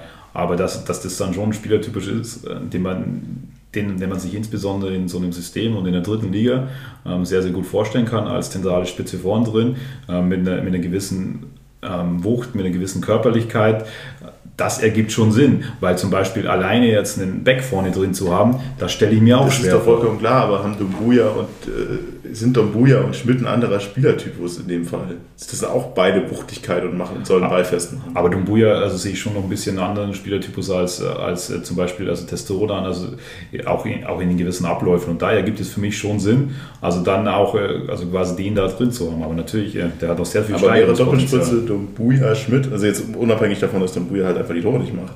Dumbuya Schmidt jetzt irgendwie anders als äh, also, also wo fehlt da Testrot in der Doppelspitze? Nicht, dass die beiden laufen, aber das ist aber auch, also ist der nicht was dann, was dann glaube ich schon noch so, so ein Aspekt ist und das, da ist aber, habe ich halt das Spiel nur gegen 60 im Stadion gesehen, dass, dass schon in gewisser Weise Testola auch so ein bisschen äh, eine gewisse Anführerrolle übernimmt, eine gewisse Emotionalität mit ins Spiel bringt und so eine Mannschaft dann auch in der einen oder anderen Situation mitreißen kann. Aber da muss ich auch reingrätschen, also weil auch dahingehend bin ich enttäuscht von ihm. Also, weil er, und du siehst es auch, dass Rehm auch da häufig enttäuscht ist, wenn du irgendwie mal beobachtest, wann er zum Teil ausgewechselt wird. Auch seine Reaktion dann ist zum Teil sehr drastisch, also dass er dann da auch überhaupt nicht damit zufrieden ist, aber die Auswechslung ist einfach nur völlig berechtigt, dass er ihn nach einer Stunde bei Stand von 0-0 oder so runternimmt, wo du eigentlich nicht deinen Sturmführer runternimmst. Ja, also ich finde aber auch das, also und es kommt ja immer wieder so unterschwellig der Vergleich mit Kutschke gegen Festrot. Also Kutschke hat mit Sicherheit mehr Bälle festgemacht, weil er einfach ja. Ja, von der Körpergröße besser ist. Weil er so besser verarbeiten kann. Elfer haben sie ungefähr beide gleich. Gut, hat jetzt Festrot noch keinen verschossen. Kutschke hat durchaus hat einfach mehr Elfmeter. So. Aber ähm, und führungsmäßig bin ich eher bei Kutschke. Also ich tue mich da wirklich sehr, sehr schwer mit dem Transfer. Und um noch ein paar andere Namen irgendwie reinzuwerfen, ist, ist halt auch die Frage, Soleimani zum Beispiel, wurde letztes Jahr im Winter verpflichtet, da war ein Rehm schon da. Also und es wurde auch er wurde verpflichtet als, geplant. Ja. Genau, als ein Spieler, der durchaus Zweitliga-Erfahrung hat, mindestens aber auch in der dritten Liga äh, schon getroffen hat. Es ist, es ist wieder Granteln auf allerbestem Niveau, aber warum ist es immer der FC Ingolstadt, der diese Spieler holt, sie dann irgendwie drei Spiele ausprobiert und dann wieder fallen lässt? Und es einfach nicht funktioniert. Also unabhängig daran, ob Suleiman jetzt Bei Suleimani ist nicht. natürlich krass. Also das ist so auffällig, dass es immer bei, bei uns passiert. Ja, vor allem, wenn wir sagen müssen, also ohne jetzt das Thema jetzt komplett in die Länge zu treten, aber weil wir jetzt sagen, hey, wir finden unsere Stürmer nicht und so, dass dann so ein Spieler, der vor kurzem erst gekommen ist, mit Aussicht noch Zweitliga-Klassenerhalt zu schaffen, halt einfach nicht mehr existiert. Also es ist wirklich, also, die, die gibt es ja gar nicht mehr für uns irgendwie gefühlt. Ich glaube, die, mit die wenigsten Spielminuten irgendwo stehen. 187 in der Liga. Ähm, ja. Ja, ich glaube. Also da bin ich ja, also da bin ich ja gerade mit äh, Transfers und so weiter, ich, oder ich wusste nicht, dass ich das Fass aufmachen wollte. Ich mache da, noch ganz viele besser aufräumen. Achso, ja, dann, dann kommt ja noch einiges. Also da bin ich ja komplett bei euch. Nur in dem, in dem System, mit der Auswahl, ähm, ist das ist auch so für mich so ein bisschen schwierig, drängen sich auch nicht die Alternativen auf. Und da sind wir wieder bei einem Kernproblem. Wie willst du offensiv dann das gestalten und wie willst du zu Chancen und Toren kommen? Und deswegen tun wir uns ja vielleicht auch so schwer. Ja. Das ist vielleicht ein Ditkin jetzt irgendwie die, die Hoffnung. Also immer wenn du jetzt noch irgendwie Ditkin back hättest, die plötzlich irgendwie auf den Flügeln alles wegspielen. Ja, aber das ist mir auch irgendwie ein Stück weit zu einfach. Also irgendwie wird, wird, das ja in dieser Kommunikation auch ständig irgendwie vorgeschoben mit, ja, Offensivprobleme, aber uns ist ja auch Ditkin ausgefallen. Also das macht es ja auch viel zu einfach. Also der muss auch erstmal beweisen, dass er uns weiterhilft, weil das ist auch, das kann auch der nächste Soleimani werden, so leid es mir tut. Äh, natürlich, äh, natürlich, also deswegen, dass ich vorhin auch so, so witzig gesagt habe, also wir haben halt verdammt viele Offensivspieler im Kader eigentlich. Wir haben auch sehr viele geholt. Ja, und auch alle, die auf dem Papier definitiv äh, dritte Liga Spitzenniveau haben können. Und jetzt kommen wir nämlich zum nächsten Thema. Mal generell Zugänge. Jetzt haben wir uns irgendwie natürlich, also vor allem ich, mich einfach sehr auf das Tod eingeschossen. Ja, ja, ich bin böse, ich weiß. Aber zu Recht natürlich sehr auf den Ja, Tod eingeschossen. ähm, ich sage aber mal, jetzt die die Frage, na, wir hatten halt ziemlich viel Neuzugänge. Und ohne jetzt bei jedem irgendwie die komplette Biografie aufzumachen, welche haben euch denn jetzt überzeugt? Jetzt erstmal eine erste Runde. Welche Neuzugänge haben euch überzeugt? Ja gut, dann nehme ich mal den, die, die obvious choice irgendwie von der weg. Brackelmann wahrscheinlich der am meisten positiv überrascht hat, weil er mit Sicherheit, weil er aus der Regionalliga gekommen ist, den, die Einsatzzeiten, die er bekommen hat, die Leistungen, die er geliefert hat, ich gehe nicht mit jeder äh, Note 2 oder 1,5 irgendwie vom Kicker mit, die er bekommen hat. Äh, ich habe vorher schon gesagt, beim Viktoria Köln-Spiel fand ich ihn unterirdisch, was die Spieleröffnung angeht. Aber er ist trotzdem definitiv äh, ein Gewinn ähm, und ein Top-Transfer. Ja, Brackelmann ist, glaube ich, wirklich die obvious choice. Also allein wenn du anschaust, ich musste schmunzeln, weil ich auch gesagt er hat bei Kicker die beste Bewertung äh, des ganzen Kaders. Ähm, muss ich auch sagen, ja, also klar ist er ein Innenverteidiger. Auf, jetzt lasse ich nicht so viele Pässe nach vorne spielen. Ist schon, es gibt schon einen Grund, warum Sapa in die Verteidigung rückt, um die Spieleröffnung zu machen.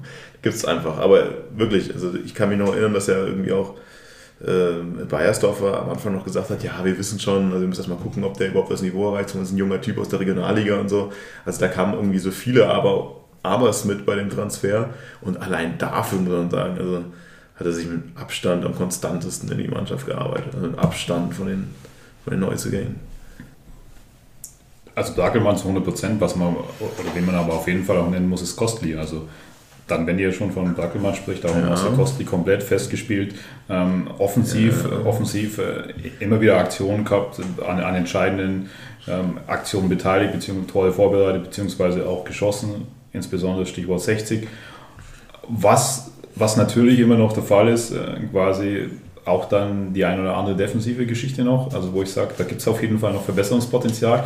Aber wenn man davon spricht, hey, was, was waren denn eigene Erwartungen oder was, was erwartest du auch von dem Rechtsverteidiger, zum Beispiel, weil du sagst, mit der und der Erfahrung oder mit dem und dem Lebenslauf, dann muss ich sagen, die Erwartungen schon auf jeden Fall erfüllt oder übertroffen. Okay, also sehe ich, Aber- das, sehe ich das jetzt ein bisschen anders? Aber Also- Stichwort natürlich, wie erwähnt, Ja. defensiv, da sind einige Punkte, die es da noch gibt. Das ist ein bisschen anders. Also klar, zum einen ist er irgendwie so mehr oder weniger konkurrenzlos, ja auch Rechtsverteidiger. Ist noch Rausch, Neuberger. Neuberger, ja. Also, Also Rausch es war jetzt auch nicht so schwierig, sicher als der Transfer irgendwie da in die erste Elf zu spielen, weil die Konkurrenz nicht so stark ist. Und dann muss ich auch sagen, ja, ich gebe dir sofern recht, genau wie du sagst, offensiv ja. Auch am Anfang nicht, aber später ja. Also am Anfang habe ich noch gedacht, also dass das ein Schienenspieler sein muss mir einer erzählen, dafür waren wir irgendwie nicht schnell genug, nicht zielstrebig genug, gar nichts genug. Hat sich aber geändert und defensiv muss ich sagen, ja, da, da war mir dann Heinrich schon lieber. Aber das war halt defensiv wenn wir jetzt über die Fünferkette reden, dann ist es definitiv natürlich eine Idee. Aber andererseits musst du sagen, haben wir vorher schon gesagt, das wusste jeder vorher. Das wusste jeder, dass der halt eher für die Fünferkette da ist als für die Viererkette. Das war ja kein Geheimnis. Aber ich muss sagen, von dem, was ich mir erwartet habe und von dem, was er bringt, ist es für mich im besten Fall, ja, passt. Weil ich viel erwartet habe, wirklich viel erwartet habe. Das war für mich einer der, der besseren, besseren Transfers. Ach so, gut, wenn du natürlich so rangehst und sagst. Also äh, ich sag, für mich ist er nicht schlecht, Ja, ja. mich enttäuscht er nicht, aber ich muss sagen, er übertrifft meine Erwartungen nicht. Geht mir auch so. Also für mich war er eher in, im ersten, in der ersten Hälfte der Hinrunde eine Enttäuschung. Eher die schlechtere jetzt Variante. liefert jetzt das, was ich von ihm auch erwarten kann. Aber es stimmt schon, ja. Also sowohl System kommt ihm entgegen, als auch er ist einfach stabiler und mutiger geworden. Das glaube ich, kann man ganz gut sagen. Kann auch vielleicht sein, weil Außenverteidiger eh immer schon eine spezielle Position ist, dass ich dann äh, meine Erwartungen nicht, nicht so weit äh, oben hatte. Ja, es ist halt immer so ein bisschen die Frage, wie man den, also wenn man ihn halt vorher nicht so. Also für mich war es auch vom Gefühl einfach, als er gekommen ist, hey, wow, das ist schon eine Ansage. Das ist schon ein ordentlicher Transfer. Achso, okay. War, es für mich, also wie gesagt, das ist immer so. auf jeden Fall. Deswegen ich kam, da war für mich die Erwartung recht hoch. Ansonsten würde ich sagen, jetzt, wenn ich jetzt mal drauf schaue, wirklich positiv überrascht. Natürlich Beck, weil ich mir natürlich Beck, weil ich da gar nichts erwartet habe, vor allem von so einem späten Transfer. Ich habe vorher schon gesagt, ich bin jetzt nicht komplett, äh, ich muss sagen, also die, die, die Torbeteiligung gehen ein bisschen höher als das, was er irgendwie am Feld irgendwie abreißt. Aber natürlich deutlich mehr als erwartet für mich. Ich glaube, da gibt es jetzt irgendwie relativ wenig Diskussion drüber. Ansonsten muss ich halt, wenn ich mal durch die Liste durchschaue. Ich meine, das Thema Kopatz können wir noch mal kurz irgendwie streifen, Ja. finde ich, weil, also ich habe vorher bei Bene schon so ein bisschen rausgehört, dass du ihn nicht so positiv siehst. Ich muss schon sagen, dass viel über ihn gelaufen ist. Also ob da alles dann Hand und Fuß hatte, sagen wir dahingestellt, aber er ist auf jeden Fall schon sehr umtriebig da vorne in der Offensive. Es läuft extrem viel über ihn. Ja, also was mir so so ein bisschen fehlt, ist, ist, ist damit sicher auch der letzte Pass. Also da ist ausbaufähig und Abschluss war gut. Äh, auch die eine oder andere Situation war dabei, wo, wo mehr zu erwarten ist. Ne? Also was ich bei Kupac meinte, also für mich hat sich noch nicht herausgestellt, in welchem System und, und in welcher Rolle er da, weil als, als Zehner hinter dem Spitzen sehe ich ihn halt, also ist jetzt nicht meine, meine ganz präferierte Rolle und dann für das, also wenn wir darüber sprechen, auf jeden Fall sehr, sehr gute Ansätze, auf jeden Fall umtriebig, aber Stichwort auch Kaltschnäuzigkeit, ähm, ich glaube gegen, gegen Halle war das, also diese, dieses äh, überragende Solo und dann halt aber alleine vor dem Tor, genau, ähm, triff ich es dann nicht oder, oder muss er vielleicht nochmal abspielen oder wie auch immer so. Also das, aber ist es ja, da ist es ja auch so, da- dass sich er dann erst insbesondere in der zweiten Hälfte so komplett reingespielt hat. Und äh, da muss man dann auch so ein bisschen abwarten für mich, ähm, wie ist dann die zweite Hälfte. Ja, ich, ich kenne das so. Ich sehe es ähnlich. Ich fühle mich nicht so, dass ich es jetzt richtig bewerten können würde, irgendwie jetzt gerade aktuell. Ansonsten so richtig positiv.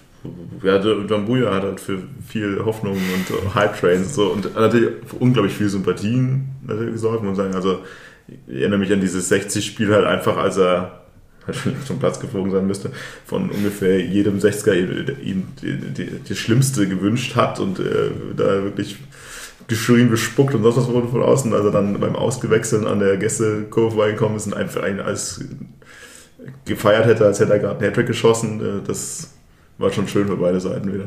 Ja, das, das können wir auch irgendwie äh, Leute hochleben lassen für, für verhältnismäßig kleine Taten. Ja, aber das ist das, was man meinte. Also das, du, du merkst ja daran einfach, was das Ingolstädter Publikum emotionalisiert. Genau. Ja. Also mit was du das begeistern kannst. Und sorry für was, er, der, der vergibt eine Chance nach der anderen, ist dann wirklich nicht kaltschnäuzig genug vom Tor, aber hat halt irgendwie, klar, seine Story, ist die Story, die ist, ist irgendwie hat er Sympathien und so ein Einsatz in so einem Spiel gibt halt irgendwie nochmal zusätzliche Sympathien. Unabhängig von sportlichem Erfolg und sonst irgendwas. Aber Ja, ja, also sicherlich, die, die Dumbuya-Story ist etwas, auf das du Identifikation aufbauen könntest. Genauso wäre es, auch das will ich nicht extrem ausführen, weil es sportlich natürlich logisch ist, dass Funk im Tor steht.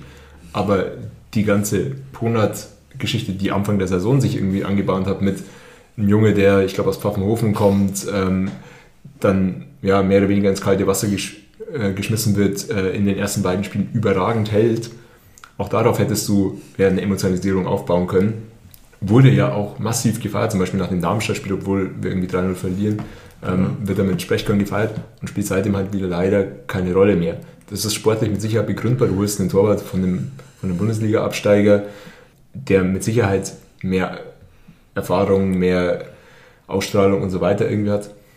Aber es Das wollen wir gerade sagen, weil halt sagst, irgendwie dass nicht es dazu Sport, bei, dass es sportlich klar ist, weil man sagen muss, also wenn wir jetzt über die Liste von enttäuschenden Transfers kommen, würde ich sagen, also übertrieben wäre es zu sagen, der Funk ist ein enttäuschender Transfer. ja, Aber man muss halt sagen, es ist definitiv einer der schlechteren Torhüter, den wir in den letzten Jahren hatten. Also ich von der, also dafür ist mir das, also klar, okay, Jentrusch war auch merkwürdig, dann irgendwie am Ende des Jahres. Aber es, also wie oft hält Funk ein, wo du sagst, wow, und beim Rauslaufen ist es echt schwierig. Und äh, keine Ahnung, weißt du, ein Brunnentitsch, da hatte ich immer das Gefühl, ja, aber das passt schon. Klar hatte der auch irgendwie komische Geschichten, aber der, wenn der rausgekommen ist, wenn der raus, bei einer hohen, hohen Ball, wenn der Flanke raus ist, der hatte den halt. Was der Funk da rumsteuert bei, bei hohen Bällen, das macht mir schon irgendwie Angst. Und jetzt können wir natürlich am Ende des Tages wieder sagen, jo, wir haben eine der besten Defensiven überhaupt. Klar, der hat auch ein paar ganz gute Dinger gezeigt. Aber es ist schon farblos. Da hat ein paar Böcke auch drin gehabt. Ich würde jetzt nicht sagen, hey, dass es irgendwie schlecht ist, aber weil du sagst, naja, sportlich ist es irgendwie ganz klar. Also in den zwei Spielen, die, Ponat gespielt hat, war er extrem überzeugend. In den 17 Spielen oder 16 Spielen, die jetzt 15, was auch immer, äh, Funk gespielt hat, würde ich sagen, ja gut, dass es sportlich so läuft, wie es läuft. Weil wenn es ein bisschen schlechter läuft, dann hast du sofort Diskussionen. Ja, nee. Also man hat sich auf jeden Fall noch, noch mehr erwartet, wie du schon sagst. Also da, ja, gerade insbesondere, hey, erste Liga auch gespielt, ähm, da für den, Ja, und dann nur für die 36 Mannschaft, die Gegentore irgendwie in 10 Spielen bekommen. Also dafür schon eine Besserung. die da, die da gestiegen ist. Aber dann, also wie du schon sagst, es fehlen so ein bisschen die, die absoluten Highlights, dass du sagst, hey, wo hat er mal so ein Spiel komplett gerettet? Und dann auch, auch natürlich, gut, der, der Fehler bleibt dir dann in gewisser Weise auch so ein bisschen hängen, ne? aber zum Beispiel der dann zum Gegentor gegen Viktoria Köln führt und das ist halt dann auch noch das Blöde, dass es das 1-0 ist, wo du schon sagst, hey, das äh, kann dann auch oder war dann halt schon auch ein entscheidender Faktor für den Spielverlauf. Also da gebe ich dir komplett recht, hat man sich einfach noch deutlich, deutlich mehr erwartet. Ich hatte es äh, gedanklich so ein bisschen anders, dass er schon irgendwie so ein paar ja, Spiele uns gerettet hat oder irgendwie sowas, aber ich habe jetzt auch gerade nochmal irgendwie die Kicker-Notenliste durchgeschaut, die ja dann doch oft mal irgendwie ein Indikator ist und da ist tatsächlich die beste mit Note- Makelmann, da bist du nicht der Meinung. bei Brackelmann bin ich nicht dabei, nee. Aber zumindest ist es ja irgendwie eine Abstufung, wo jemand besser und wo schlechter war. Und ähm, da ist halt tatsächlich die beste Note eine 2 äh, beim Auswärtsspiel in Freiburg, dass er uns dann mit Sicherheit auch nicht gewonnen hat, weil wir haben ja verloren. Achso, ja. Ach so, so Aber, aber wenn du natürlich die Kicker-Notenliste ansprichst, dann musst du schon auch Kosti noch erwähnen. Der ist nämlich da hier Ja, das ist auch äh, relativ hoch, habe ich auch schon gesehen. Ja, sehr, sehr gut vertreten. ja die vorhin gesagt, das wäre Nein, aber, nicht schlecht. aber so dann, also, also dann, also zum Beispiel auch dann ein, zwei Bälle sind mir, wo du sagst, äh, was ist dir noch in Erinnerung, in Erinnerung, das, das 1 zu 1 gegen Werl, wo er den ersten raustut, wirklich auch gut raustut, aber dann halt genau so dann, äh, dem, dem, also wieder dem Spieler vor die Beine ähm, fällt, sodass dann halt das Gegentor trotzdem fällt. Und so ist es mir auch ein bisschen sinnbildlich in Erinnerung geblieben. Also er, er konnte nicht äh, absolut glänzen und äh, ja, es ist halt so ein bisschen, wie du sagst, so nichts halbes, auch nichts Ganzes so. es ist halt maximal Oder so ein bisschen, genau, genau, so, so Durchschnitt. Und Das, ist trifft halt wirklich gut. nicht. Es ist jetzt nicht, sagst halt Kirschstein, aber es ist halt, wenn du einfach nur der, der direkte Vergleich zu Buntic vor, muss ich jetzt sagen. Also, ja, bei Buntic hast du immer das Gefühl gehabt, der holt ja noch einen Unhaltbaren raus und der ist halt sicher. Das war halt mehr, aber natürlich, gut, das war auch zweite Liga, jetzt haben wir einen anderen. Also, Wir müssen den, jetzt- ich will jetzt auch nicht auf Funk rumtrampeln, nur weil ich vorher gesagt habe, das sportlich ist es ganz klar. Ist es halt für mich nicht. Ich finde, wenn es sportlich, wenn wir halt irgendwie das Matchstück nicht haben, wenn es sportlich ein bisschen schlechter läuft, dann ist die Diskussion doch schon längst da. Ja, aber was ich meine ist, es ist klar, dass er als Nummer 1 in die Saison geht. Ja, dass er reingeht, Und ja. es ist, gibt jetzt kein, nicht den Anlass, wo du sagst, er hat jetzt Spiele am Stück grottenschlecht gespielt, wir nehmen Nein. ihn raus. Nein, nein, also, nein, nein, nein. Es ist aus. Brunner Sicht natürlich kacke, Ja. aber ähm, Ja, ja.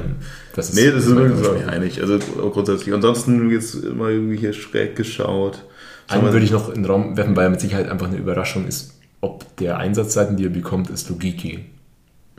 Ähm, und auch da bin ich vorher schon unterschwellig Kritik geäußert, aber Wir können noch gerne Also- überschwellig Kritik äußern. Wie heißt das? Direkte Ähm, Kritik. also auch da muss ich sagen, Das finde ich, find ich eine schnelle, eine schnelle Entwicklung, die er auf jeden Fall an den Tag legt und überproportional viele Torbeteiligungen für, äh, für diese Rolle und für dieses Alter, das er hat. Also, Wie viel Torbeteiligung hat er weiß ich nicht, Also, ich weiß es gar nicht, aber das, deswegen frage ich blöd, weil ich es nicht weiß. Aber drei? drei, ja. Über, überdurchschnittlich. Röhl hat auch drei. Ja, Ja, aber, aber überleg dir mal, wie lange äh, Bilbia zum Beispiel gebraucht hat, äh, um wirklich an Toren beteiligt zu sein. Und dafür ist er sehr schnell involviert in diese, in diese ganzen Sachen. Ich glaube, Ja, er hat aber immer noch einen teilweise Freistoß rausgeholt, der dann zu einem Tor geführt hat von Beck Also so er spielt ja jetzt nicht nur Schienenspieler. Er hat ja, in, als wir noch Viererkette gespielt haben, wir dann auch schon sehr offensiv gespielt.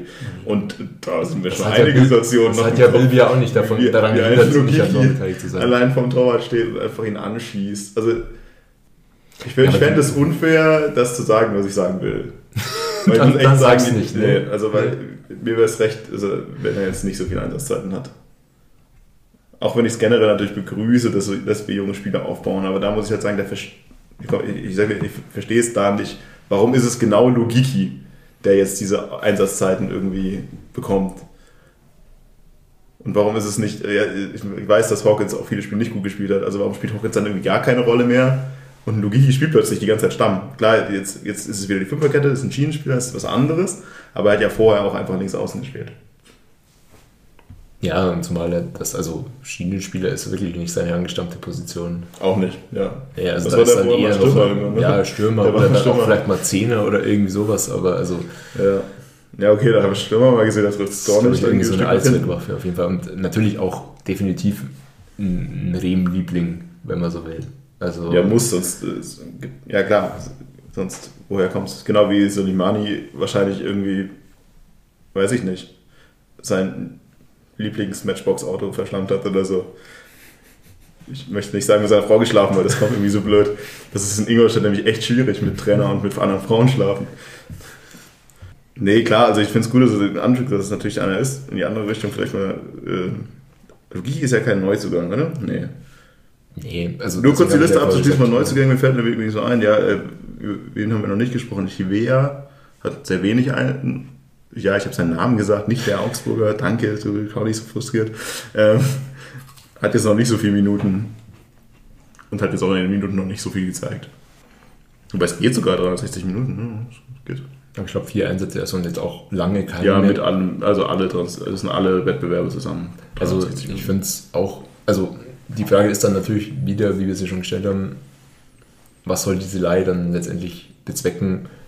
Weil jetzt hast du wirklich gerade Bedarf an zentralen Mittelfeldspielern auch. Also im Endeffekt haben sich jetzt äh, Preisinger und äh, Linzmeier wieder zurückgespielt, die ja auch schon irgendwie gefühlt beide so auf, halbwegs auf dem Abstiegsgleis waren. Ähm, die habe ich auf meinem Zettel stehen, beide mit Fragezeichen, weil ich da auch nicht genau weiß, was das soll. ja, aber also das spricht ja auch nicht für Chilea dann zum Beispiel, ja. ähm, wenn er in dieser Situation jetzt auch nicht mehr zu Einsätzen kommt. Ja, genau, das ist auch wieder sowas, also ich habe da ja leichte Aversionen aufgrund des verleihenden Vereins, aber das ist halt auch die Frage, also wo kommt Lugikis Rising Star her? Und Chivea kriegt kaum Einsatzminuten, Hawkins kriegt kaum Einsatzminuten, klar, Butler kriegt kaum Einsatzminuten, hat aber auch da nichts gezeigt in den Minuten. Und auch ein Rausch kriegt irgendwie dann doch recht wenig. Und so. Also die ganzen anderen Jugendspieler, Jugendspieler, die kann man da irgendwie nicht so jetzt nicht so viel Chance bekommen, wie es jetzt irgendwie in Logiki bekommt. Ohne zu sagen, dass ich ihm das nicht, also dass ich es schlecht finde, aber ich hätte gerne ein paar, vielleicht sogar ein paar mehr, von denen dann mehr Zeit kriegen. Vor allem, wenn ein Test droht, da vorne rumspielen darf. Und nein, ich habe nicht gesagt, dass ich Butler statt Testros sehen möchte.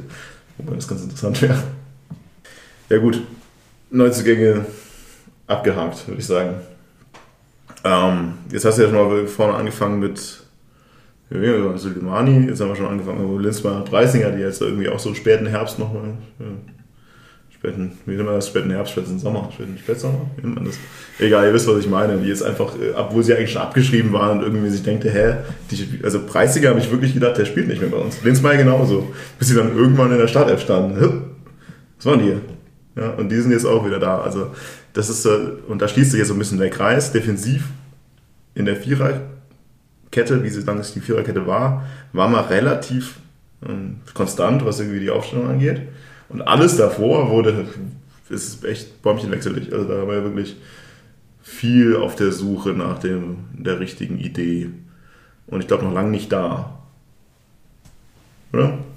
Ja, aber als Pricing hat schon ähm, sehr, sehr viel gespielt. Also Linsmeier kam dann, wenn sich ich richtig auf dem Schirm habe, ich schaue mal gerade nochmal auf meine, meine Aufstellung, ja genau, das, das, das kam dann insbesondere mit äh, der Umstellung auf 3er, 5er Kette. Vielleicht, wenn man Aber ansonsten hat er vorher dann vor allem äh, Salpai und Preisinger im wenn wir in der Zentralen gerade unterwegs sind und vorher schon bei Spielern, die uns so ein bisschen enttäuschen sind, muss ich halt auch irgendwie immer noch sagen, dass also Sapai immer noch weit unter dem ist, von dem ich mir letztes Jahr gedacht hätte, würde der in der dritten Liga abreißen auch wieder da, jammern auf hohem Niveau, definitiv nicht schlecht, aber von dem, was ich letztes Jahr gedacht habe, hey, Junge, der, der rettet uns hier vielleicht noch die Klasse alleine, ist das jetzt gerade grau. Also zu 100 Prozent, man hat dann natürlich auch immer dieses überragende Spiel in Nürnberg in Erinnerung, mhm. also wo er wirklich ein sehr, sehr starkes Spiel gemacht hat. Und da muss man schon sagen, dass, dass er halt an, an diese Form, insbesondere eine Konstanz, auf keinen Fall hinkommt. Aber da ist, da ist dann auch wieder so, muss man jetzt schauen. Und da bin ich sehr, sehr gespannt. Wie gesagt, für mich stellen sich aber da dann auch im, im Hinblick auf die Rückrunde mehrere Fragen, aber insbesondere wie ist die Rolle von, von Sapa und wie ist dann auch äh, quasi seine Leistungsentwicklung, weil das schon eigentlich einer der zentralen Anführer sein sollte. Hm. Aber sonst noch im Kader Überraschungen positiver oder negativer Natur? Ich glaube, heute haben wir es wirklich echt geschafft, über alle Spieler zu sprechen, oder? Haben wir irgendjemand komplett unerwähnt gelassen. Ein Spieler?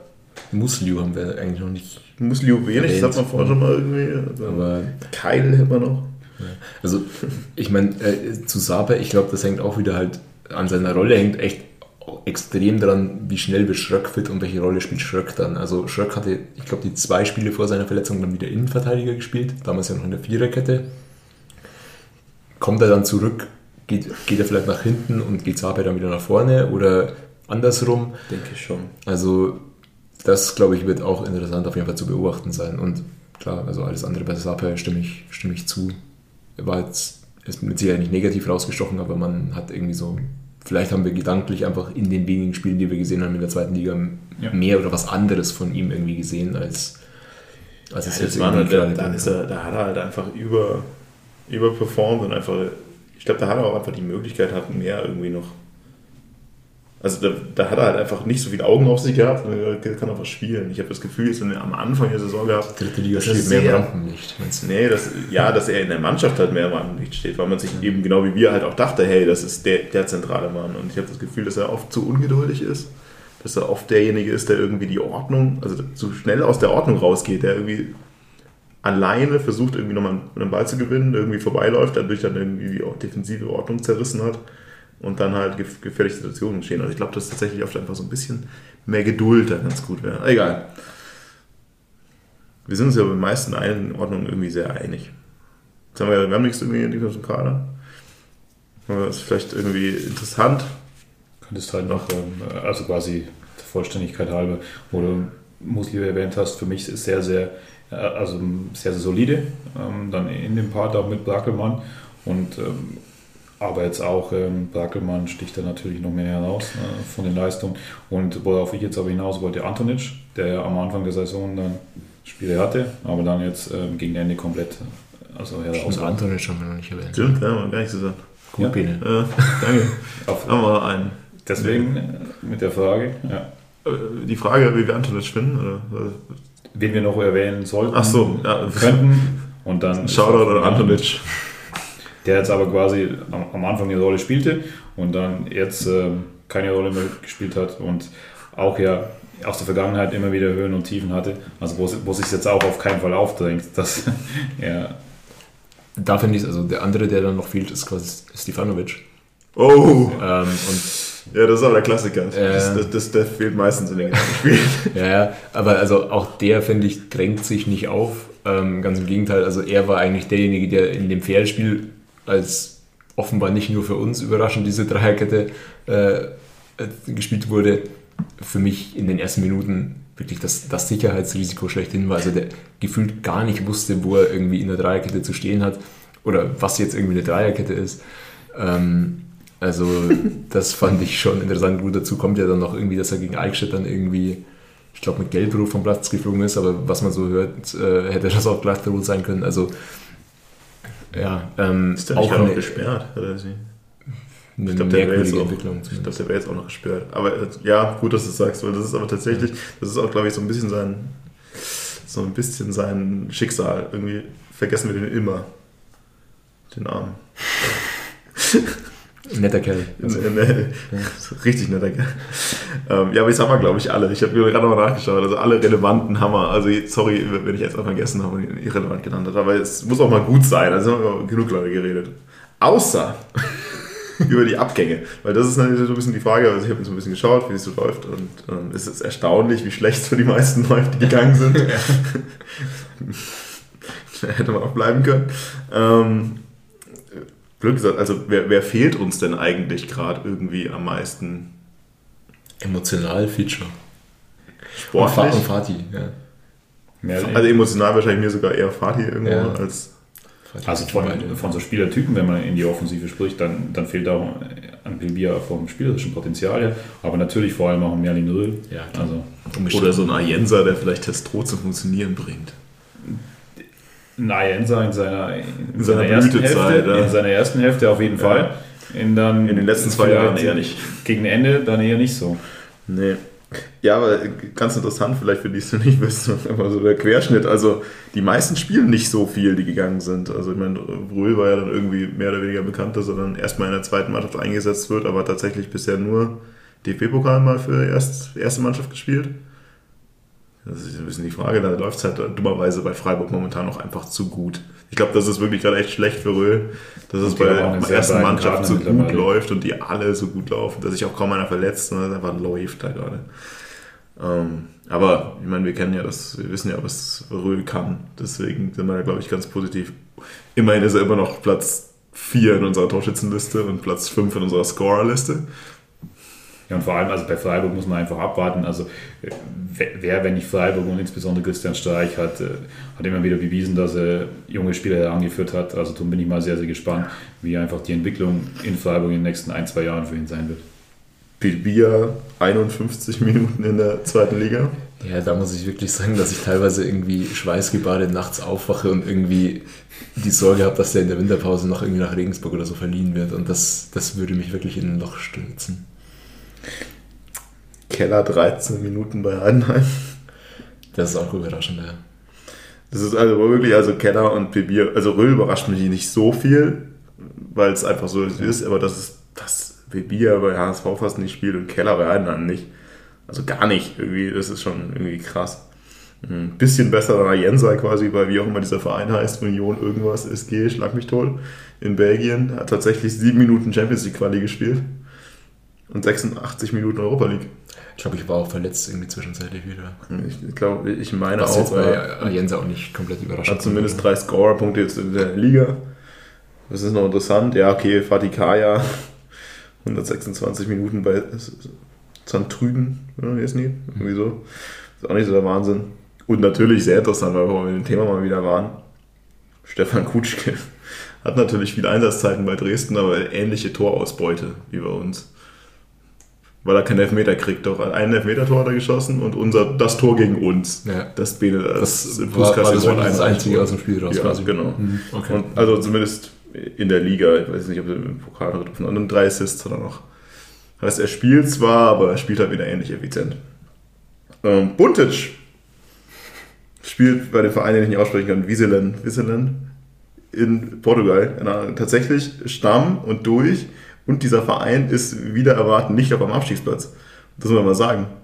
Also er spielt tatsächlich in der ersten portugiesischen Liga und steigt nicht ab, vielleicht. Und ich habe gesehen, er hat einen Elfer gehalten, was ich ihm schon übel nehme, weil bei uns hat er wirklich nie einen Elfer gehalten.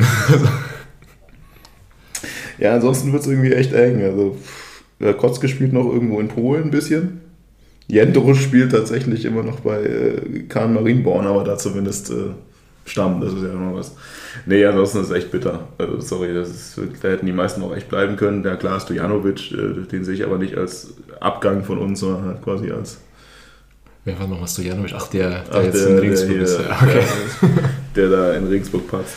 Genau. Nee, das ist interessant. Interessanter ist tatsächlich dann irgendwann noch die ganzen vereinslosen Spieler, was ich mir irgendwie nicht mehr vor, vor Augen geführt habe, weil Stendera hat jetzt gerade irgendwie wohl bei Oldenburg unterschrieben. Mhm. Ja, alle anderen, die hier noch stehen, Hallenlot, Elber, Gauss, Beister und Elber Seed steht auch noch drauf, aber tatsächlich alle noch komplett ohne Anstellung. Also schon mal mindestens verwunderlich.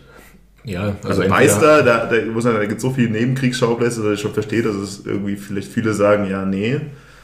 Aber Elber kann es ja fast auch nur irgendwie daran liegen, dass die Verletzung irgendwie dann doch irgendwie ihn aus dem Leben reißt, aber das Heinl und Gauss nicht in der dritten Liga irgendwo unterkommen. Das klingt schon auch ein bisschen noch verkalkuliert. Ähm, also gerade wenn man ja irgendwie gehört hat, Heinl hätte man glaube ich schon ganz gerne auch in Ingolstadt noch gehalten. Ja. Das spricht auch nicht dafür, dass es jetzt irgendwie, also dass da einige dann eher ein halbes Jahr oder noch länger vertragslos sind, als irgendwie hier zu bleiben. Das spricht auch nicht für den Verein irgendwie. Will mal äh, Honorable Mention äh, Bujelab spielt bei Helsinki. 869 Minuten schon gespielt. Das ist auch eine steile Karriere. Beim FC Ingolstadt rausgeflogen wegen unsportlichem Verhalten und dann jetzt bei Helsinki. Auch ja. schön. Ist auch eine coole Stadt. Ja, eben. Macht's richtig. Und das, äh, das, das wollte ich eigentlich drauf, den die ganze Zeit gesucht. Ben Baller, da hat man ja irgendwie groß drüber diskutiert, weil er gegangen ist, ohne jeweils bei uns zu spielen. Und dann die Frage eben war, wie kann das sein, dass wir den nicht halten und er dann zu, zu Darmstadt geht? Zumindest spielt er nicht so viel. Weil wir hatten ja so ein bisschen die Befürchtung, dass er da jetzt voll einschlägt und wir danach einfach äh, hier grün, rot, blau irgendwas anlaufen, dass wir den nicht halten und der dann in der zweiten Liga einschlägt, aber zumindest passiert da nicht so unglaublich viel. Heißt mal zusammengefasst, also der ein oder andere hätte sich auch überlegen können, vielleicht doch zu bleiben. Oder jetzt zurückzukommen. Laie Ficho? Ja, da wäre ich natürlich dabei. Ja. ja. Aber wenn ich mir die Liste anschaue, so viele vermisse ich dann jetzt auch nicht. Keller wäre vielleicht auch ganz cool noch. Ich meine, ist ja auch dann wiederum jetzt, wenn du schon irgendwie Rückleihen von ehemaligen Spielern oder so ins Spiel bringst, die Frage, auf welcher Position würden wir uns denn im Winter nochmal irgendwie anders Vielen Dank, oder? Martin, für, die, für diese wunderbare Überleitung zur nächsten Frage. Das ist nämlich tatsächlich auch, da haben wir jetzt die ganze Zeit drauf hingearbeitet. Jetzt haben wir so gut darüber geredet, in welchen Vereinen, Mannschaftsteilen wir wie, wo, was haben und was nicht. Machen wir was. Wir haben noch gar nichts gehört. Also der Transferphase ist ja erst offen ab Januar, ne? also Transferfenster ist halt offen im Januar, noch gar nichts gehört. Aber die Frage ist halt, sollten wir was machen? Und wenn ja, was? Ich finde es extrem schwierig. Also, ich meine, wir, wir, haben jetzt oft genug irgendwie über, über die Offensive geredet und ich glaube, es ist vermutlich auch das genau Gleiche, was wir letztes Jahr in der Winterfolge gesagt haben. Du findest halt im Winter jetzt nicht, äh, gerade als Drittligist, einen, äh, einen Stürmer, der bezahlbar ist, zu einem Drittligisten kommt und äh, dann zweistellig trifft. Also die ja, vor allem haben wir halt einfach sehr viel Offensive genau. im Kader. Also man muss man mal sagen, Wirtschaft, da muss man den einen oder anderen auch abgeben, um das überhaupt nach, vertretbar zu tun. Oder? Wahrscheinlich, aber das ist ja dann wieder so ein bisschen eine andere Frage, wo wir jetzt nicht zutiefst äh, drin sind. Also wie ist die Budgetplanung und wie sehr ist die ausgereizt? wenn du natürlich sagst, was würde helfen, was könnte man brauchen, ein offensiver Außen, der stark im 1 gegen 1 ist und eben auch mal eine Lücke reißt. Vielleicht aber ist das, das ja Ditkin. Aber das ist ja immer wieder das, das Thema, wie es auch Martin erwähnt hat, den zu finden, der bezahlbar ist, der jetzt in die dritte Liga wechselt. Nicht so ohne, aber so insbesondere Spielertypen wie Röhl, Bilbia, die würden dir zum Beispiel helfen. Aber du sagst, ein offensiver Außen, also ein Flügelspieler, ist das nicht, ja, eigentlich genau dann Ditken, Kopatz, Beck, eigentlich was, wo du sagen musst, sind wirklich drei Spieler, die in der dritten Liga. Ich heb die Hand nochmal, sag's auch wieder, auch wenn mich lächelt mal Hawkins.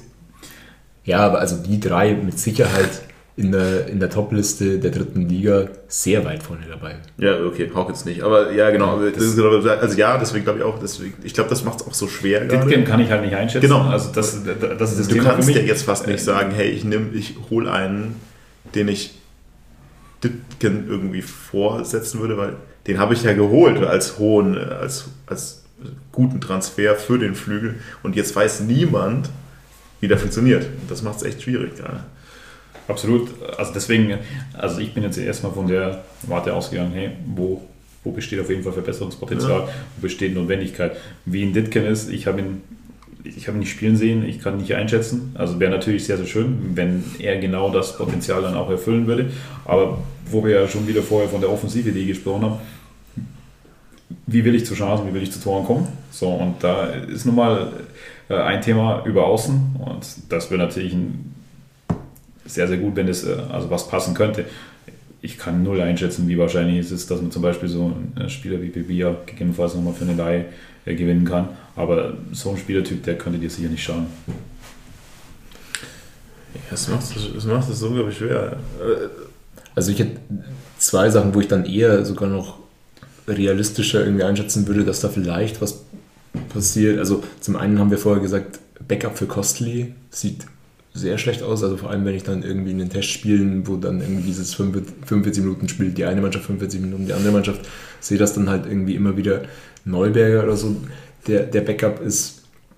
Äh, da da graut es mir manchmal, muss ich ehrlich sagen. Hallo? Ähm, gut, ich weiß nicht, ehrlich gesagt, wann Rausch zurückkommt. Maxim, Rausch hat das. Neuberger, immer eine Gefahr. Genau, immer eine Gefahr für alle Beteiligten. Ähm, aber also das könnte ich mir vorstellen, dass man da vielleicht nochmal was macht. Zum anderen, wenn du jetzt wirklich weiterhin auf diese Dreierkette setzt und drei Innenverteidiger hast, dann muss man sich vielleicht auch überlegen, ob man nochmal irgendwie einen Innenverteidiger dazu holt, ähm, um dann nochmal Qualität aufzubauen, vielleicht dann auch, um einen Sapa vielleicht wieder ins Mittelfeld zu schieben. Oder im Mittelfeld, du hast gerade, Benas gerade gesagt, ähm, äh, Kreativität über die Außen ist, ist eine Möglichkeit, um so Gefahr zu entwickeln. Kreativität im Zentrum auch. Ja. Also könnte mir auch vorstellen, dass man da vielleicht nochmal nachlegt und sagt, jemand, der irgendwie, ja, irgendwie Box to Box oder so. Ähm, ein bisschen Kreativität nach vorne ähm, mitbringt. Frage des Spielsystems. Also, wie gesagt, da wollten die eigentlich auch drauf raus. Also was, warum der nicht 8er, 10er? Du hast vorher gesagt, also ist, du sagst Kopacz, bist du dir nicht sicher, ob der 10er so der richtige ist. Und wer macht, wer mimt Zehner, sonst den? Zehner in diesem, in diesem System. Das, ja, aber das, auch generell. Ja, also klar, in dem System ist recht, aber das ist die Frage, also wer, wer macht das denn sonst in dem Kader? Also wer ist da? Also das ist ja so ein richtiges Vakuum, seit Röhl auch irgendwie weg ist, dieses Absolut. Dieses 8er, 10er Ding. Also dieses vor allem Box-to-Box mit, ich mache spielerisch mal auch irgendwie technisch was nach vorne und nicht Preisinger. Also, was, was ich meine, also, oder jetzt das ist, nein, Preisinger ist trotzdem immer noch der defensivere vom Kopf und Gedanken und stabilere als vielleicht das, was man dann bräuchte, um vorne Unruhe zu schaffen. Ja, also bei Preisinger, Linzmeier, wie es die letzten Spiele war, da ist jetzt die Kreativität nicht nee, zu Hause. Ähm, ich glaube, Linzmeier war auch schon einer, der im Sommer hätte gehen können.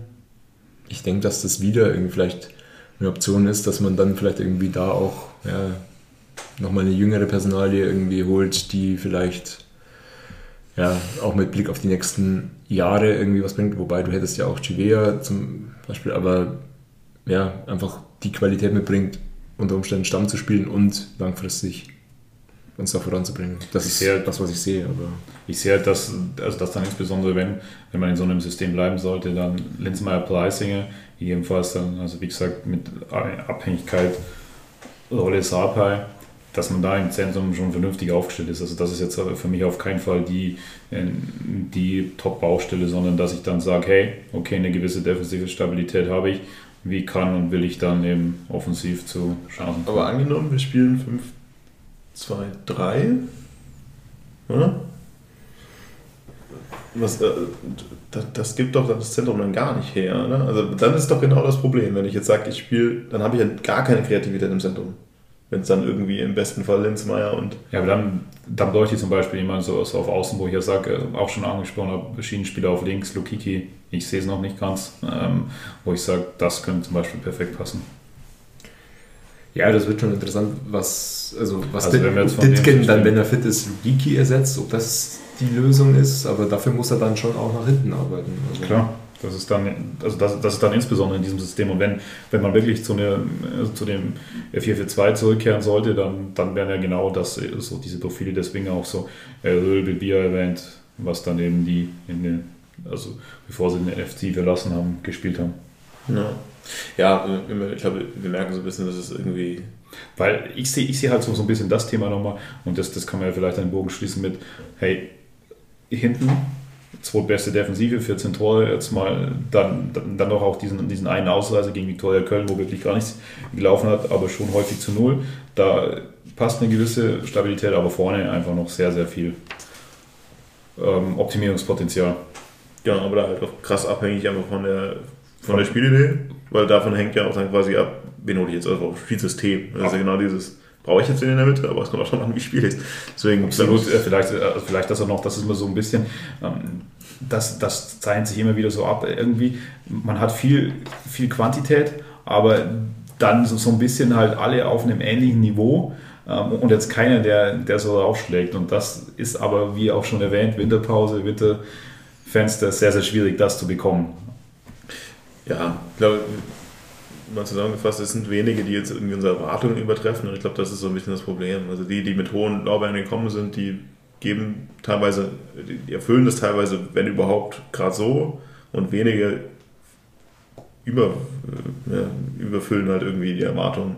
Das ist, was du meinst. Also deswegen sind sie auf so einem ähnlichen Niveau, weil halt wenig dann wirklich als Ausreißer passiert. Aber das kann natürlich auch sich in der Winterpause irgendwie ändern, dass plötzlich der eine oder andere durchstartet. Oder wir einen oder anderen Transfermarkt machen. Aber so einfach ist es dieses Jahr irgendwie nicht. So. Was haben wir noch nach vorne schauend? Äh, also ich glaube, nach hinten haben wir noch irgendwas, was jetzt. Ich glaube, wir haben so viel über Rückwirkend geredet. Kommen wir nach vorne. Also jetzt, im Grunde geht es weiter am 16.01. Wunderbares Montagsspiel gegen Erzgebirge Aue. Richtig klasse.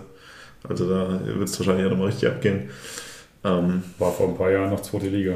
Das war vor, vor ein paar Jahren, da haben sich die Leute noch die Finger nachgeleckt nach der Einzeloption bei Sky. Kein Sponsor. Ähm, aber ich, das ist jetzt die Frage, also ich habe null Gefühl dafür, wie wir da reinstarten. Nur also sportlich gar keins. emotional weiß ich, wie ich da reinstarte, mit dem Montagsspiel abends gegen Aue. Ähm, aber es ist tatsächlich halt einfach ein äh, ja, interessantes Startprogramm, weil das, das Spiel danach ist halt direkt das gegen den Primus.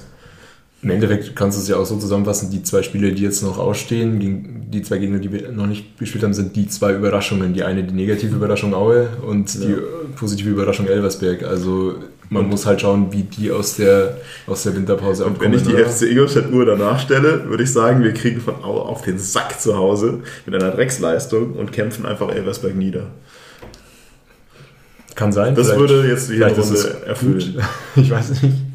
Wahrscheinlich wird es einfach ein 0-0 gegen Aue und ein 0-2 gegen Elversberg. Ich bin gespannt, also ich bin auch sehr gespannt, wie Elversberg aus dieser Winterpause kommt. Aber ich meine, irgendwie jeder sagt ja so, die müssen irgendwann einbrechen, aber ohne die jetzt wirklich aktiv verfolgt Wie viele Nationalspieler hatte Elversberg bei der WM? Ja. Vielleicht können wir darüber kommen. Also Hat das deutsche Ausscheiden Elversberg geschadet? drückt das auf die Stimmung im Elversberger Kader. Der Rhythmus würde gebrauchen. Ja, ich glaube, wenn wir eins wissen, ist, dass man mit diesem Verein einfach nie weiß, was passiert. Und so wird es auch schnell weitergehen. Ja. Also ich bin, also ich bin insbesondere sehr, sehr gespannt, wie du gesagt hast, auf Elversberg, weil also was die in der zweiten Hälfte gespielt haben, du hast es ja erwartet, wie erwähnt, irgendwann werden die schon auch mal einbrechen, so ungefähr, und insbesondere als Neuling. Und dann ziehen die durch, jedes Spiel, also relativ souverän. Wie gesagt, nur die Ergebnisse gesehen, jetzt äh, kein Spiel von denen, sondern bin ich auf das Spiel sehr, sehr, sehr gespannt. Weil eigentlich musst du, Stand heute sagen, zehn Punkte, die musst du erstmal aufholen. Also das, das wird äh, also brutal schwer, wenn du dann auch so als, als Ausblick denkst, ich sehe es jetzt auch erstmal nicht. Aber auch, also was man ja auch schon gesehen hat in der dritten Liga. Normalerweise hatte fast noch jede Mannschaft einen Durchhänger und zum Beispiel das mit, mit 60 erwähnt. Dann bin ich mal sehr, sehr gespannt auf deren zweite Hälfte. Aber ich sage mal so auch, äh, mit der Erwartung solltest du zumindest nicht in die, in die Rückrunde gehen, dass jetzt Elversberg automatisch äh, einbricht und du die einholst, sondern ja, aktuell sieht es danach aus, dass es insbesondere halt um den zweiten Aufstiegsplatz geht. So. Absolut. Wagen wir eine Prognose. Inwiefern? Wo sich unser FC Ingolstadt am Ende des Jahres befindet. Damit wir danach wieder zurückkommen können und sagen, wir haben keine Ahnung. Also mein Take wäre, dass, dass 60 äh, sich fängt und auf jeden Fall einen der ersten beiden Plätze einnimmt. Der ersten beiden? Ja. Elversberg noch überholen könnte. Ja, also vermutlich. Ja, okay, wenn Elversberg wirklich einbricht, natürlich. Also mein Take wäre dann Elversberg okay, und 60 okay, wohl. Okay, direkt, und, da, und wo ist in Ingolstadt? Ja, da, da bin ich mir nicht so sicher. Aber. Weil die Frage war, also wir können das natürlich detailliert machen. Die Frage war für mich eigentlich erstmal, wo landet Ingolstadt? Stand jetzt sehe ich nicht, dass wir Platz 3 erreichen. Bene. Die, also, die, die, ich habe da auch jetzt die Sicht von außen. Also ich würde sagen, Top 6 ja, aber ich könnte, ich könnte mir sehr gut vorstellen, dass äh, es auch dieses Jahr dann irgendwie so der dritte, vierte oder fünfte Platz wird. Eben wegen der angesprochenen Offensivthematik. Du musst halt auch deine Dreier konstant holen gegen die hinteren Mannschaften. Ja, dem angeschlossen, was ich vorher gesagt habe und der Meinung bin, dass das, was wir bisher gesehen haben, nicht wirklich so unglaublich überzeugend war und viel auch in den 50-50 Spielen für uns gelaufen ist. Ich muss auch sagen, dass ich eher Platz 6 sehe als Platz 2. Also ich würde tatsächlich eher so.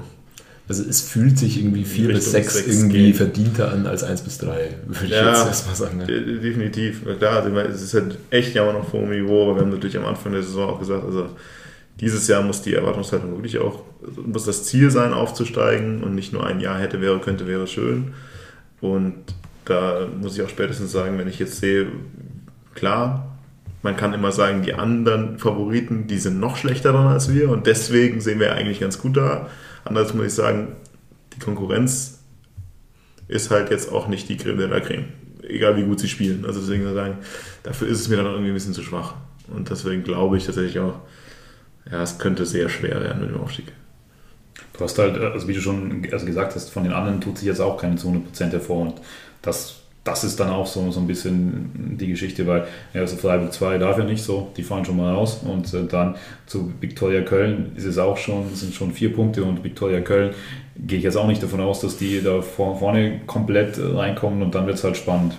Gut, keiner hat jetzt irgendwie Saarbrücken erwähnt. Also die sind für mich halt einfach ultra stabil. Die haben erst zwei Spiele verloren, genau wie Elversberg. Haben mindestens eine genauso gute Defensive wie wir, einen besseren Torwart als wir. Ähm, also die sind für mich auch auf jeden Fall heiß im Rennen um Direktaufstieg oder dann Relegation. Ja, klar. Also ich würde gar, keine, ich würd gar keine Präferenzen irgendwie für die Konkurrenz äußern, sondern denke nur, dass egal wer jetzt am Ende oben steht, dass ich irgendwie das Gefühl habe, dass wir es nicht sind. Hey! Alle, die dran geblieben sind. Optimismus, Party, Aufbruchsstimmung. Und deswegen alle zum Spiel gegen Aue, oder? Alle zum Spiel gegen Aue. Wir sind durch, oder? Sind wir durch? Haben wir noch was? Ich könnte noch anbieten, dass wir einmal kurz über die Jugendmannschaft noch drüber gehen. Ja, klar. Gehen wir über die Jugendmannschaft drüber. Äh, die U21 ist auf Platz 3 in Schlagdistanz zum, zur Ja, Aufstiegsrelegation. das ist natürlich immer total wichtig, wenn die erste Mannschaft verkackt. ja. Ja, also wir können eigentlich für alle, also da legen wir uns jetzt drauf fest. Ja, also wenn die erste Mannschaft es nicht schafft aufzusteigen, würde es natürlich Ingolstadt 2 schaffen. Weil das ist jedes Mal so. Oder zumindest sind sie dann in, in guter Ausgangslage und sobald es bei der ersten irgendwie nicht funktioniert, ist bei der zweiten dann auch die Luft raus. Ja. Genau. Ich glaube, ich kann man ganz gut zusammenfassen. Also auf jeden Fall auf Platz 3, ein Punkt hinter der Aufstiegsrelegation. Ähm, die Frauen ähm, aktuell einen Punkt überm Strich, äh, oder einen Punkt überm Strich, ja, äh, auf Platz 11. Ähm, allerdings letztes Spiel vor der Winterpause noch 4 zu 2 gegen Köln verloren. Äh, ich war da, muss auch sagen, sehr, sehr schwache erste Halbzeit. Aber ist ja auch ganz klar, das Ziel einfach Klassenerhalt. Genau, also insofern Deswegen voll im absolut Soll. im Soll, ja, aber ähm, auch gerade in dem letzten Spiel jetzt vor, vor Weihnachten ähm, eher mit einem schlechten Auftritt. Oh, dass Köln natürlich 12. ist, nee 13. Das habe ich nicht gewusst. Genau, eben, also äh, Da muss ich sagen, schon im Soll, aber das ist schlecht. das, Und deshalb wohl es jetzt kostenlos Foodtruck gab, oder? genau, da Oh. Habe ich natürlich trotzdem zugeschlagen. Das ist, das ist aber klassische FC Ingolstadt-Leistung. Da sind mal Zuschauer im Stadion und dann das. Genau. Sehr schwierige Saison für die A-Jugend, für die U19. Ähm, in, ja, wieder in der Saison äh, oder wieder in der Liga mit sechs Abstiegsplätzen bei 17 Mannschaften. Ähm, aktuell Platz 15. Ähm, ja, ich glaube, zwei Spiele zwar noch irgendwie in der Hinterhand gegenüber einigen anderen, aber ja, glaube ich, könnte dieses Jahr sehr, sehr schwierig werden, ähm, gerade weil es äh, nur eine kurze Runde ist, also jeder nur einmal gegeneinander. Und wenn man sich so den Spielplan der noch offenen Partien anschaut, sind das jetzt auch nicht die leichtesten Begegnungen, die da noch offen sind. Ähm, insofern könnte es schwierig werden. Und Das klingt alles so ein bisschen wie Jahreshauptversammlung. Genau, die B-Jugend äh, ist ja nach dem Abschied letztes Jahr äh, quasi wieder in der Landesliga und ist dort äh, unangefochtener Spitzenreiter. Sieht also sehr gut aus, dass da nächstes Jahr wieder B-Jugend-Bundesliga möglich ist. Das war's von meiner Seite. Sehr gut. Nee, also das haben wir ja irgendwann eigentlich mal großtourig angekündigt, dass wir, großspurig, so, sorry, äh, dass wir das öfter mal beleuchten, aber irgendwie kommen wir dann meistens nur dazu, mal kurz das Wrap abzugeben, weil ich muss auch zu meiner Schande gestehen, dass ich dann noch weiter draußen bin als bei der ersten Mannschaft. Ja, also es ist tatsächlich auch bei mir so ein bisschen, dass die Vorsätze, die wir uns irgendwann gesetzt haben, nicht so ganz einsetzbar sind äh, oder einhaltbar sind. Aber man kann, glaube ich, an der, Seite, an der Stelle noch erwähnen, dass da zu jeder der erwähnten Mannschaften auch ganz gute Zusammenfassungsberichte auf der Homepage äh, gibt nach der Hinrunde. Also die sind auch auf jeden Fall lesenswert ähm, für diejenigen, die es mehr interessiert, als wir es jetzt eben wiedergeben konnten. Alles klar. So. Danke für diesen, äh, diesen Beitrag noch. Das ist auf jeden Fall gut, dass wir das zumindest mal versuchen. Ich weiß nicht, ob wir das als guten Vorsatz fürs neue Jahr, ich glaube, der gute Vorsatz fürs neue Jahr ist, dass wir es öfter als alle drei Monate schaffen, aufzunehmen. Wäre das was? Wäre das was? Super, freuen wir. Freunde, Kriegen in diesem Sinne würde ich sagen, ja, guten Rutsch, guten Jahreswechsel, falls ihr das noch vor Silvester hört. Ansonsten kommt er gut ins neue Jahr und freut euch alle tierisch aufs erste Heimspiel. Aber bei allem, was wir dann, kommt trotzdem mal wieder ins Stadion, weil nur dann könnte auch jemand überrascht werden, dass es doch besser ist als bisher. Deswegen sehen wir uns alle gegen Aue am 16. Januar. Sollen wir noch erwähnen, dass es jetzt auch Schanzer Zeitspiel Aufkleber gibt? In natürlich sehr begrenzter Menge. Das heißt, äh, jeder, der uns kennt und äh, sieht, darf uns gerne ansprechen und First Come, First Serve. Und falls die irgendwo in der Öffentlichkeit kleben, war das irgendjemand, dem wir die Aufkleber gegeben haben, nicht wir. So ist es natürlich. So, wunderbar. Freunde, wir sehen uns. Viel Spaß. Servus.